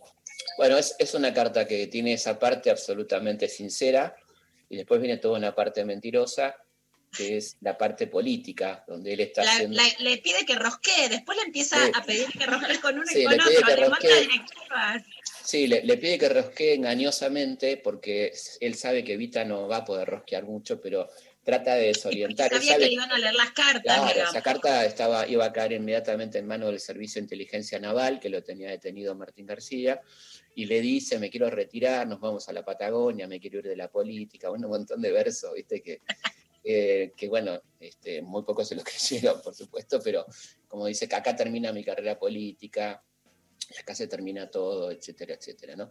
Y es muy interesante esa cuestión en ese momento de esa Evita, que no va a ser protagonista el 17 de octubre porque no, no podía hacerlo, porque no tenía el vínculo que tenían otros con los gremios, hace lo que puede. Ella misma, La razón de mi vida, dice que no fue para nada protagonista de ese episodio. Hay como una leyenda en torno a eso que ella misma desmiente. Y además, este, para aquellos que la quieren ver como arribista, oportunista y demás, era el momento de dejarlo a Perón, ¿no? Si realmente este, ella este, estaba ahí solamente por conveniencia y este hombre había caído en desgracia, era el momento de dejarlo. Por el contrario, Evita es protagonista en otro sentido, no, en haber este, eh, formulado y llevado adelante la movilización, sino en, los momentos previos a la ida a la plaza en el hospital militar, como cuentan la gente que estaba, como Perón, como Evita lo, de alguna manera lo estimula Perón para que ponga fuerza y, y vaya con todo a la Plaza de Mayo, ¿no? Ese fuego interior que tenía Evita, que estaba aprendiendo, estaba aprendiendo política, ¿no? Son esos tres años preparatorios del 44, cuando se conocen con el terremoto de San Juan, al 47, cuando irrumpe con todo, con el voto femenino y con la, fundación. Son tres años de aprendizaje, pero bueno, ahí ya hay una Evita que está poniendo su personalidad, su fuerza. Todavía sin mucho conocimiento político, pero sí con una, una gran potencia, ¿no? siempre se vuelve, viste, sobre el tema de, hablando de grietas, este, y en relación a lo que acabas de decir y, y, en parte la pregunta de Luciana, siempre se vuelve sobre si el voto femenino, viste, también sí. odio ese pensamiento binario, digo, si fue eh, una, algo que consigue Eva Perón o si sí. Eva es la que viene a, a, cerrar un proceso que tiene una historia previa, ¿no? Porque el tema es quién se adjudica eh, sí, no, el valor o el triunfo. Está, de... está, tan mal contada cuando decimos que Evita sola consiguió el voto como cuando de, del otro lado dicen Evita solamente concluyó una larga lucha. ¿no? Ambas cosas son ciertas. Ambas cosas son ciertas. Las, las socialistas, por ejemplo, como Alicia Moro de Justos, este, otra gente como Julieta Lanteri, ¿no? Había grandes luchadoras que venían luchando por el voto y, el, y la bancada masculina de, del, de, del, socialismo, que fueron los que presentaron 11 proyectos de voto femenino, que en 1932 se, se logra aprobar en diputados, pero rechazado en senadores. ¿no? Así que Evita efectivamente toma muchos proyectos previos que no habían sido aprobados, pero bueno, es la que lo logra hacer aprobar, ¿no? la que impulsa la campaña final para que se aprueben. Así que ahí hay un valor evidentemente muy importante. Y de ninguna manera negando lo, lo previo, que es fundamental y que fue mucha lucha, este, una insistencia, la verdad, que muy interesante, ¿no? Y, este apoyo de la bancada masculina, que era la única que tenía representación en el Parlamento, estoy hablando de, de Alfredo Palacios, de Mario Bravo, de Juan B. Justo, ¿no? Estos eh, diputados socialistas que a instancias de sus compañeras mujeres presentaban cada año los proyectos de ley de, de voto femenino, ¿no? Así que las dos cosas son, son ciertas y complementarias, ¿no? Uh -huh. este, escribió Felipe Piña muchísimos libros, muchísimos. Mitos de la historia argentina tiene cinco, ¿no? Tomos sí, distintos. Este, y además tiene libros enteramente dedicados a personajes con lecturas disonantes, ¿no? Este, sí. Como mostrando también otra, otros aspectos que no son los de la cultura oficial, ¿no? Los de la historia oficial. Eh, libros dedicados a Belgrano, a San Martín, a Moreno, pero se nos viene ahora en el mes de noviembre un nuevo libro de una investigación que te llevó años. Yo estuve, este, consta, te consta.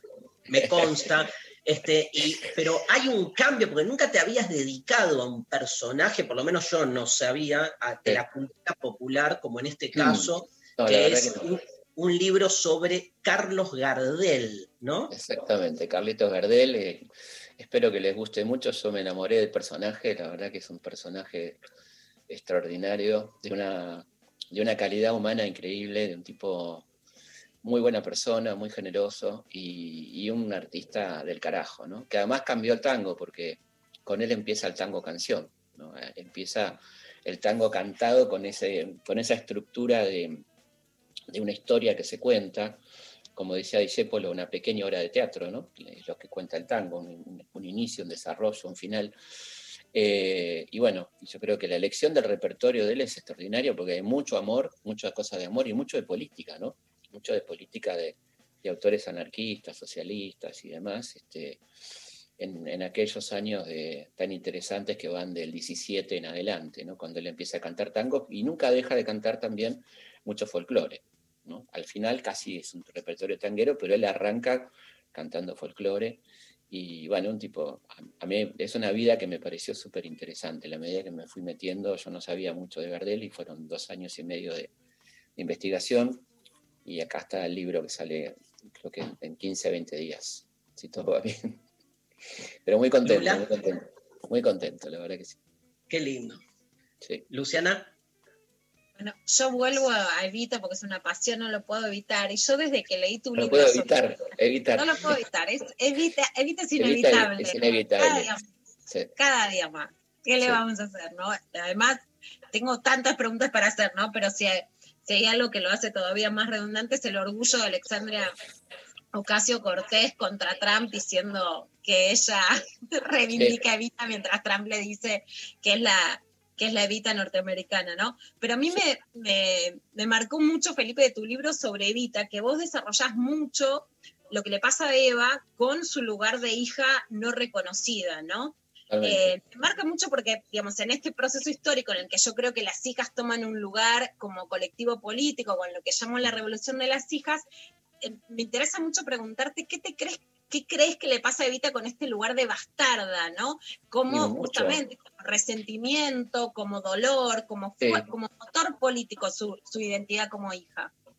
Sí, absolutamente, porque aparte de las hijas y de los hijos ilegales del señor Duarte, ella es la única no reconocida. ¿no? A las otras las reconoce, llevan el nombre Duarte. Ella no es Duarte. Ella, pobrecita, se ponía Duarte, pero era Ibarguren. Tenía el nombre del apellido de su mamá, nunca fue Duarte, ¿no? Y entonces, este, obviamente, toda la vida le hicieron sentir ese, en la escuela, las maestras, las compañeras, este, de lugares como pueblos de la provincia donde había evidentemente una cuestión de casta muy fuerte, ¿no? Recordemos que en aquellas épocas los ricos y los pobres iban a las mismas escuelas, ¿no? Y ahí se sentía mucho la diferencia de la bastarda a la otra, que era la hija del médico, la hija del estanciero, este, los donativos de ropa, que ella cuenta la razón de mi vida, que le hacían pasar al frente y le daban la ropa usada de, de las demás, ¿no? Cosa que ella por suerte, yo no creo que haya ningún resentimiento, porque una persona resentida no, no opera positivamente, ¿no?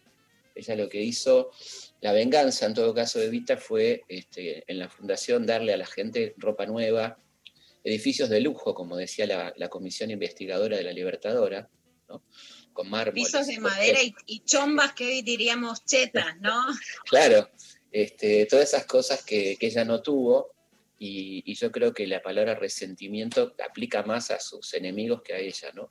Fueron mucho más resentidos aquellos que secuestraron su cadáver, que quemaron los juguetes de la fundación, que arruinaron los pulmotores, ¿no? Cuando, cuando venía una epidemia, una pandemia en ese momento de polio que tuvimos en el 56. Eh, esos son resentidos, ¿no? Me parece que son claramente resentidos. Así que yo creo que sí, evidentemente la marcó eh, esta cuestión de no es para vos, ¿no? Que no, no, no te corresponde, eh, a vos no te corresponde, a vos no te toca. Bueno, ella cuando pudo le tocó a todos, ¿no? No había más ñata contra el vidrio, que era un poco la, su pedagogía de mirar de afuera, ¿no? Tanto tiempo. Eso, eso creo que fue muy importante y sus hermanas lo marcan y que era una chica con mucha con mucho sentimiento, ¿no? Una, piba que y, siempre trataba de entretener a sus hermanos cuando la pasaba mal, cuando faltaba el pan en la casa, ¿no? Que iban al, al cine y venía y les hacía una función y todas esas cosas tan lindas de, de la Evita chiquita, ¿no? También. ¿Vos, vos creés, Feli, que se puede, viste que hay como una especie como de así de, como de, de- de corte que se intenta hacer a veces, como por ejemplo, este, se ha escuchado mucho, soy kirchnerista pero no peronista, o más kirchnerista que peronista, ¿no? Pero En el caso también- de evitismo, el evitismo está, sí, claro. Sí, Se- es imposible. No, es imposible porque Evita sin Perón no hubiera existido, ¿no? Y yo creo que Perón sin Evita no hubiera sido lo que fue. Es una, una perfecta simbiosis.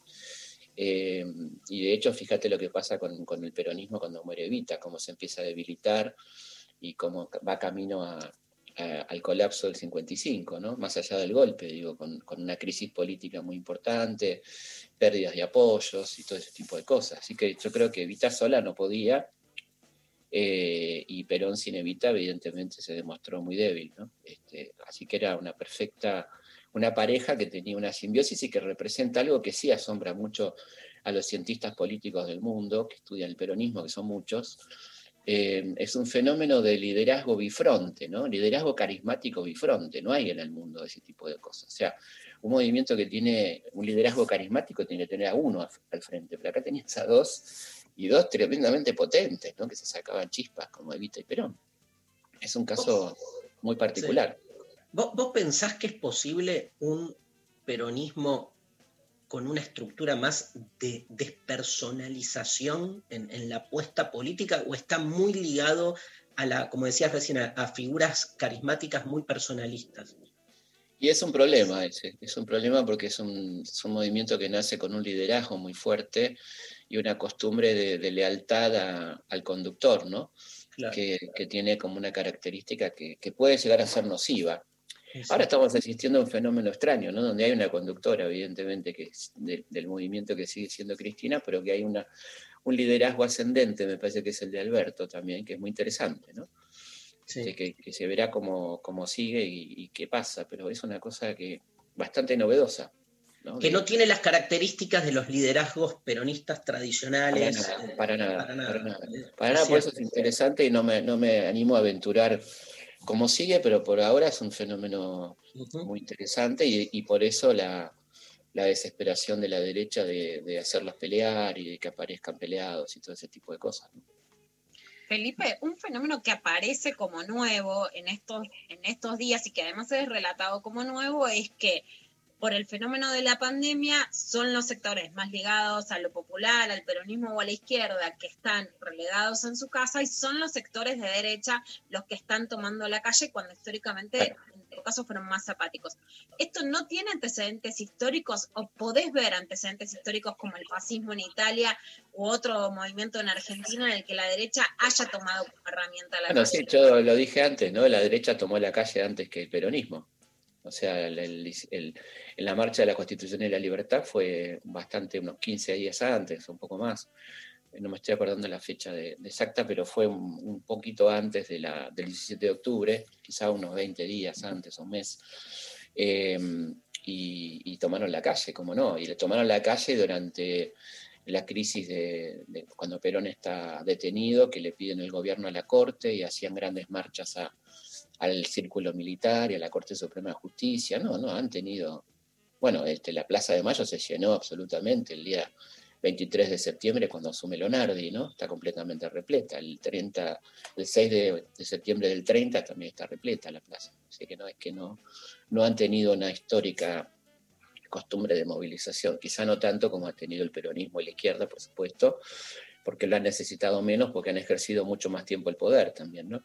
Digamos, estas son estadísticas absurdas, ¿viste? Que te dicen, bueno, se movilizaron menos. Claro, ¿para qué se van a movilizar si estaban gobernando y, y les iba bárbaro, ¿no? Y sumás las dictaduras y sumás los momentos en que tuvieron poder, este, son casi la gran parte de la historia argentina. Feli, gracias. No, por favor, abrazo grande, que ande muy no, bien. Te queremos, no te queremos joder más, nos quedaríamos No, hablando no me jode, hasta no me mañana. jode para nada. Un placer. Pero para.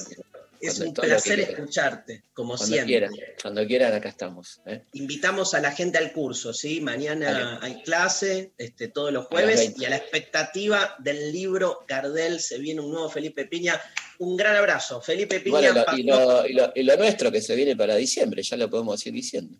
en diciembre, ¿Qué? primicia absoluta, encuentro. Darío Stanriver, Felipe Piña, Felipe Piña, Darío Stanriver. Hay un mensaje, ¿eh?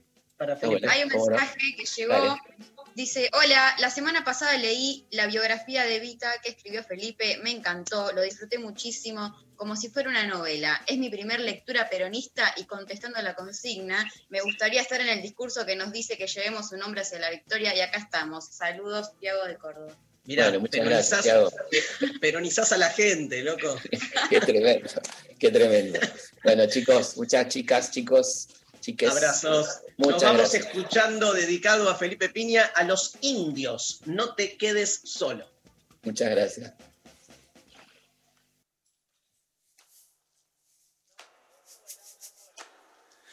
No te quedes sola en la oscuridad. A todos nos pasa lo mismo. No me dejes solo en Es mentira el equilibrio. Aunque sepa que ese miedo paraliza y te deja en el confort de tu colchón. Aunque sé que la mentira lo tapiza y suturas tus heridas con alcohol. No te quedes solo en la oscuridad. No me dejes solo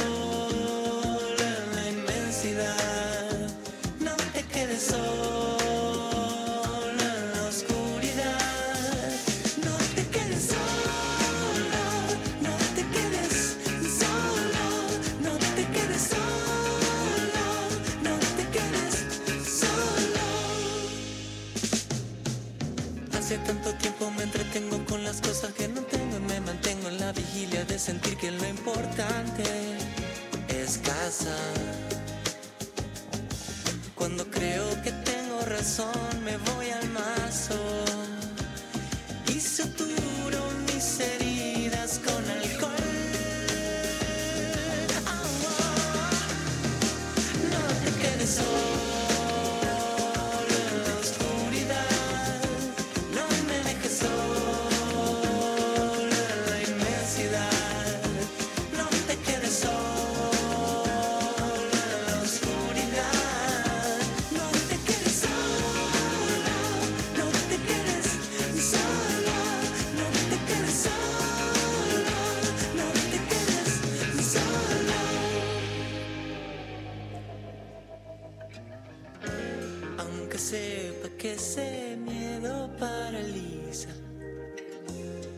te deja en el confort de tu colchón.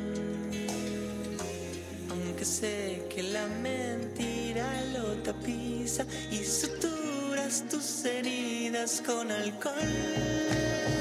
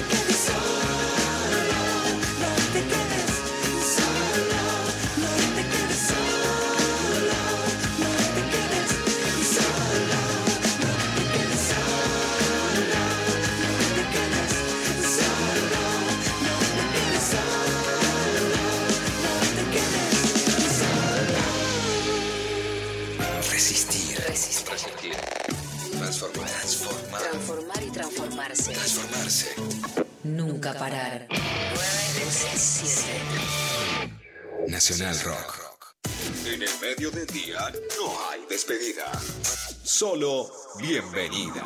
Hola. Hola, ¿qué tal? Hola, ¿qué tal? Hola. Hola, ¿qué tal? ¿Qué tal? Hola. ¿Qué tal? Calvo Infante y Lara Berramí. Nati Carolias.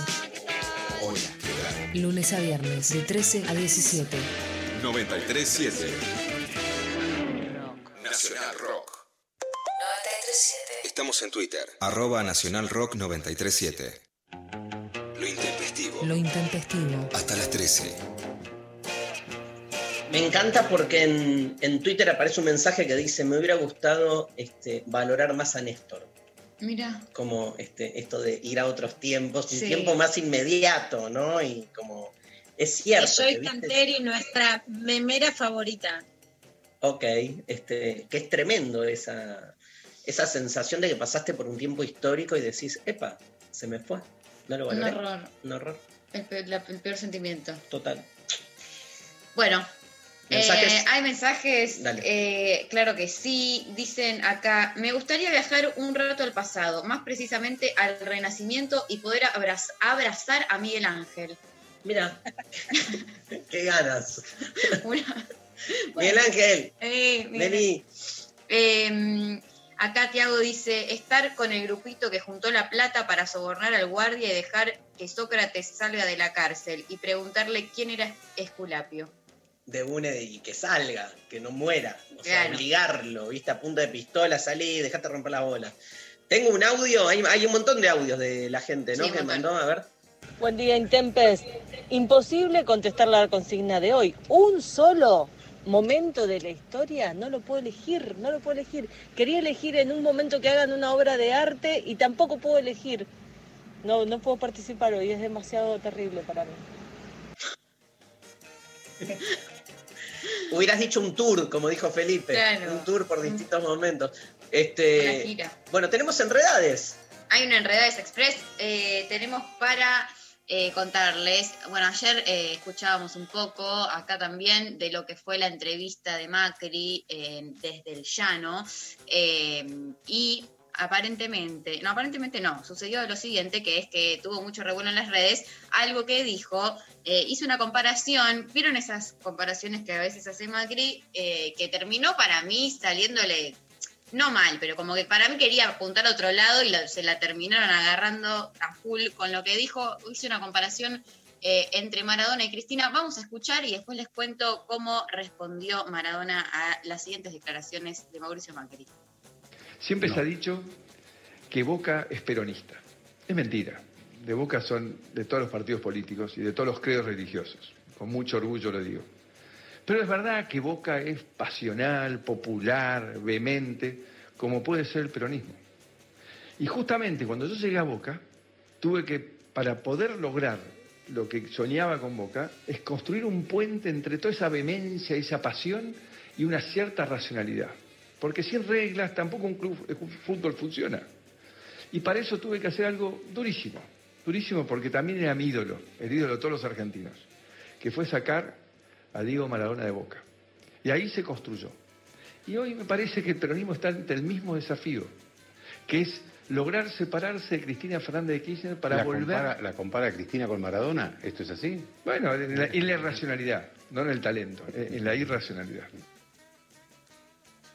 Bueno, esto decía Mauricio Macri. Me encanta cuando le salen el tiro por la culata, ¿viste? Es tre- tremendo. Y esto, ayer eh, Maradona sube una imagen a, a sus redes con la siguiente descripción. Yo le pido al pueblo argentino que apoye este gobierno, que lo haga desde sus casas, desde las redes, porque este gobierno no es de Alberto y Cristina, es de todos. Ya no es más el país de Ricachón y sus amigos. Y a vos, Mauricio, te digo que a mí no me echaste de ningún lado. Fui yo el que dejó el fútbol para proteger la salud de mis viejos. Esa fue una decisión mía y no le hice mal a nadie. Pero por más bombas de humo que tires, vos sabés que tus decisiones le cagaron la vida a las próximas dos generaciones de argentinos. Hacete cargo, querido, ya lo dijo tu padre. Decirle a Macri que me haga lo que me haga, voy a ser cristinista hasta los huevos. ¿Eh? No, Macri, Macri no quiere. Acordémonos, acordémonos que ya, ya no vienen robando desde Franco Macri, no de Mauricio Macri. Eh, esto claramente se viralizó por todas las redes. Y ya lo dijo tu viejo, es peor, porque no es solo por la causa de Franco con el correo argentino, entre otras, sino es porque Franco siempre descalificó a Mauricio Macri y así se murió. Y al otro día Mauricio estaba hablando mal del padre después de muerto. Es la gran tragedia argentina. Mauricio queriéndole decir al padre que él sirve para algo. Es de- sí, así se viralizó por todo, todas las redes, todo el mundo sacando, eh, como remarcando la, la- el, La ya lo dijo tu padre y Ah. de la comparación con Maradona y con Cristina. eh, bueno, se viralizó por todos lados. Eh, yo claramente vi muchos como a- hablando de esto del lado de Maradona, ¿no? Nadie Obvio. diciendo, eh, Macri no, pero como queriendo bancarla. O sea, como es rarísimo si alguien se quiere posicionar también discursivamente del otro lado, tratar de decir que, bueno, sí, la irracionalidad, fue como que, eh, nada, lo llevó por ahí, pero me parece que le terminó saliendo eh, un poco mal la comparación. Y eso fue el enredo del día de hoy. Tengo Tenés que... mensajes para leer. No, y hablemos un poco de... ¿Qué haces todas las noches vos a las 10 de la noche? Este, Diez y media. 10 y media de la noche. Cita obligada. Cita obligada te agarró un nuevo fanatismo. O sea, dejaste cantando por un sueño. Dejé cantando eh, y, y ahora eh, me paré del otro lado. Se crea una grieta que no existía. Entonces, cuando se crea una grieta, uno, bueno, Toma partido. tiende a tomar partido. Es, eh, hay una, una grieta muy fuerte, una pelea por el rating en la televisión argentina entre el Cantando por un Sueño y eh, Masterchef, Celebrities, que me parece que Masterchef Celebrities es un- como dentro del contenido que la televisión argentina nos brinda en este momento, eh, como un poco más, voy a usar la palabra sano, pero porque, pero puede sonar mal, pero como algo de, de un poco más, como que está dirigido a la familia, ¿no? Es un reality de, una competencia un poco más polite que el cantando, que es básicamente llenas, eh, escupiéndose con de todo, que también divierte y entretiene, y me parece que todos tenemos que darnos eh, el permiso, en el caso de que querramos, de un rato, en ese momento de la noche, desconectar un, un par de, de- ¿no? Pero vos, un poco y- la- y, concentrarse en un reality que te pone la musiquita, que uno se, yo a mí me, me Los que engancha full. cocinan, yo tengo una pregunta. Los que cocinan, ¿cocinan? O sea, Yo no creo nada de lo que, o sea, Nada eh, para mí está todo guionado. esa es mi pregunta. Porque, pero en algún momento, en esos 50 minutos, ayer, a- o sea, a, a un par de, de- de- de protagonistas le metieron un conejo en, en la mesa y tenían que cocinar un conejo que en su vida, digamos, este, lo habían hecho. Dos, personas, do- dos mujeres vegetarianas. Además, le dieron el conejo a dos mujeres vegetarianas. Bueno, pero digo, ¿Qué? eso, no, o sea, eh, ¿lo, lo cocinan ellas? Porque vos ves todo editado. Ah, vos decís que la parte, que, que no, no la parte de la cocina en sí, no lo sé. de- del proceso de cocción. Está todo tan editado. A ver, el problema de los realities me parece No, hoy no, en día que... Esto, perdón, Maru, no me jode la edición. Lo que digo es, en esos 50 minutos reales, donde se supone que Sí. ellos, todos los participantes tienen que cocinar, Sí. ¿es de verdad que cocinan y después se edita lo mejor de esos 50 minutos? ¿O esos 50 minutos Bueno, son pero a eso voy. a- a- el, el- el dispositivo reality eh, tiene como para, pensarle dos lados. Me parece que, podemos comprar eh, lo que nos venden como algo más me- documental del reality, ¿no? De, estar ahí viendo lo, lo que literalmente pasó y estar como presenciando ese momento de la competencia. Y, y podemos entrar en ese juego, podemos también de vez en cuando parar las antenas y decir, bueno, quizás esto digo, hay cosas que son más evidentes de- del armado, de televisión, Claro. de la ficción, porque no deja de ser una ficción que se arma para vender. Eh. Para mí, yo quiero creer que hay un poco y un poco. Si queremos ir a, a los hechos de verdad, eh, hay que, no sé, ir a ver cómo están eh, haciendo ese rodaje, pero no deja de ser un armado televisivo. Obvio. Ayer- sabemos que se pretende a eso. Lula, ayer fueron muy, muy duros los jurados con un par de participantes, diciéndoles, esto es, esto es un asco. Esto es incomible. Así, este, y es, es como cuando ves al jurado retando, pero de un modo tan fuerte, donde viste a alguien que estuvo una hora Llorando con un conejo. es también, es también, me parece que en este caso es un Masterchef versión eh, ¿Qué opinas, celebrity. Mari? Porque yo vi las repercusiones del tuit del hijo de Moldavsky, que era fuerte, decía, el jurado es como partido Biondini, o sea, como el partido neonazi argentino.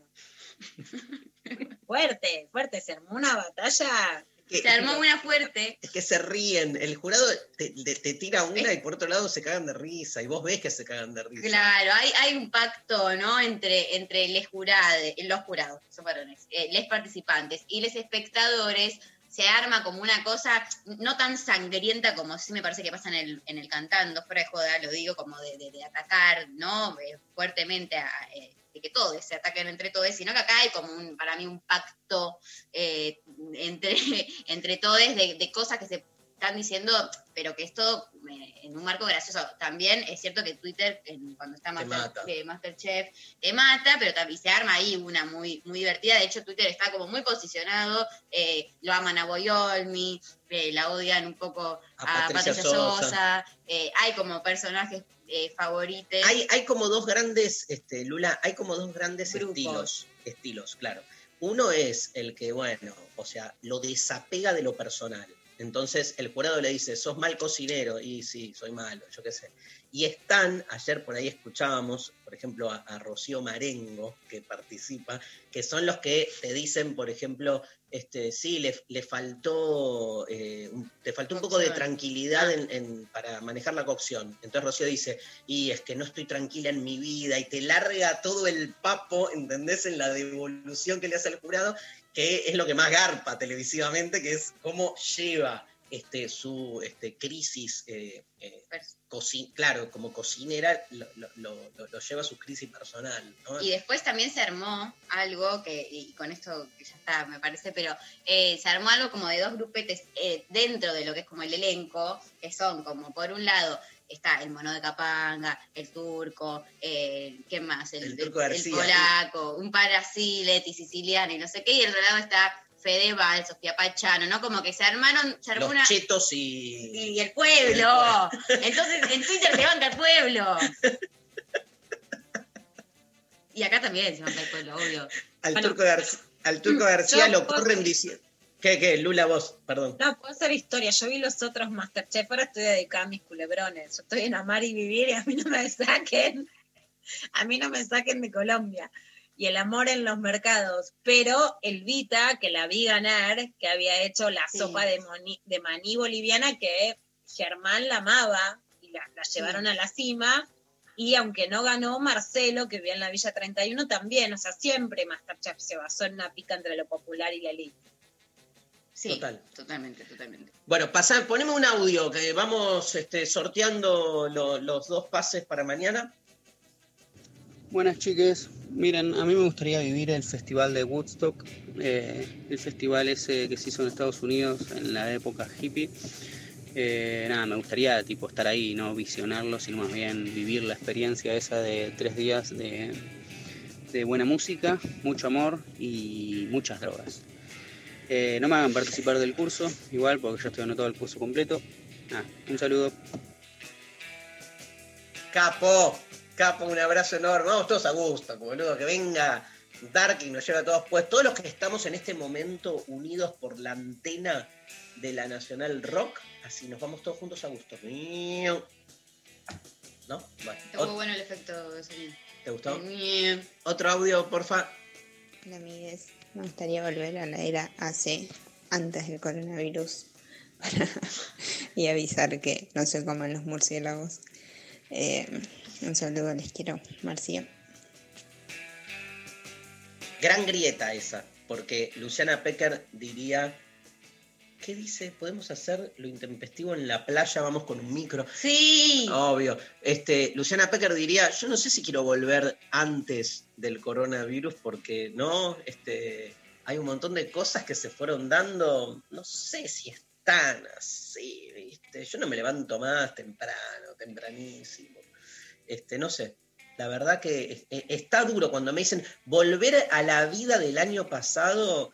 Bueno, todo lo que sucedió este año socavó estructuras. O sea que lo que viene, obviamente, que no esté condicionado por la cuarentena, por la mierda del contagio, pero muchos seguramente habrán movido un montón de decisiones existenciales. Bueno, Yo quiero irme a Costa Rica 2020, 2021 y dejarlo todo. Basta. este. ¿Puedo ir con vos? Alfa, no, Ana, no. Vos quedate, Dari, acá. Te lo rechazó. Me encanta. Me encanta. Te vas a buscar al, Quiero cortar amarras, listo. te vas a buscar al, al oyente de Costa Rica, que escribe siempre. Sí, yo quiero. Ahí ya está, ya está.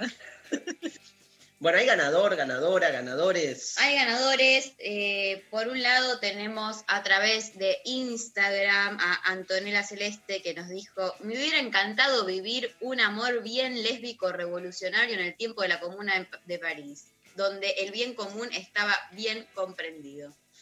Y por otro lado, eh, Tiago, que nos dijo que quería estar en el grupito que juntó la plata para sobornar al guardia y dejar que escape, eh, si- si Sócrates salga de la cárcel y preguntarle quién era Esculapio. Eh, así que la producción se va a contactar con les dos y les eh, hace entrega del acceso para la clase Felipe el día mañana, 20 horas, vía Conex. Eh, eso. Eh, tal cual. Acá me dice Pablo, cerremos con alguna de Hendrix, pero no, no lo tengo acá en el listado. Tengo a Nick Cave and the Bad Seeds, Laberman. Gran tema también, para Nos terminar. vamos a gusto todos.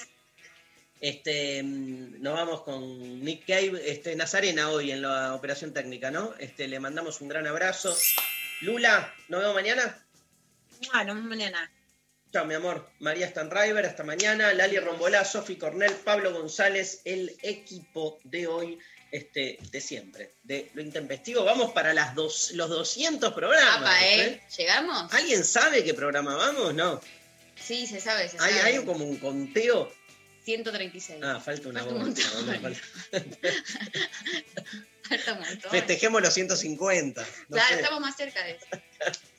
Bueno, Nick Cave, para cerrar, Loverman. Hasta mañana. There's a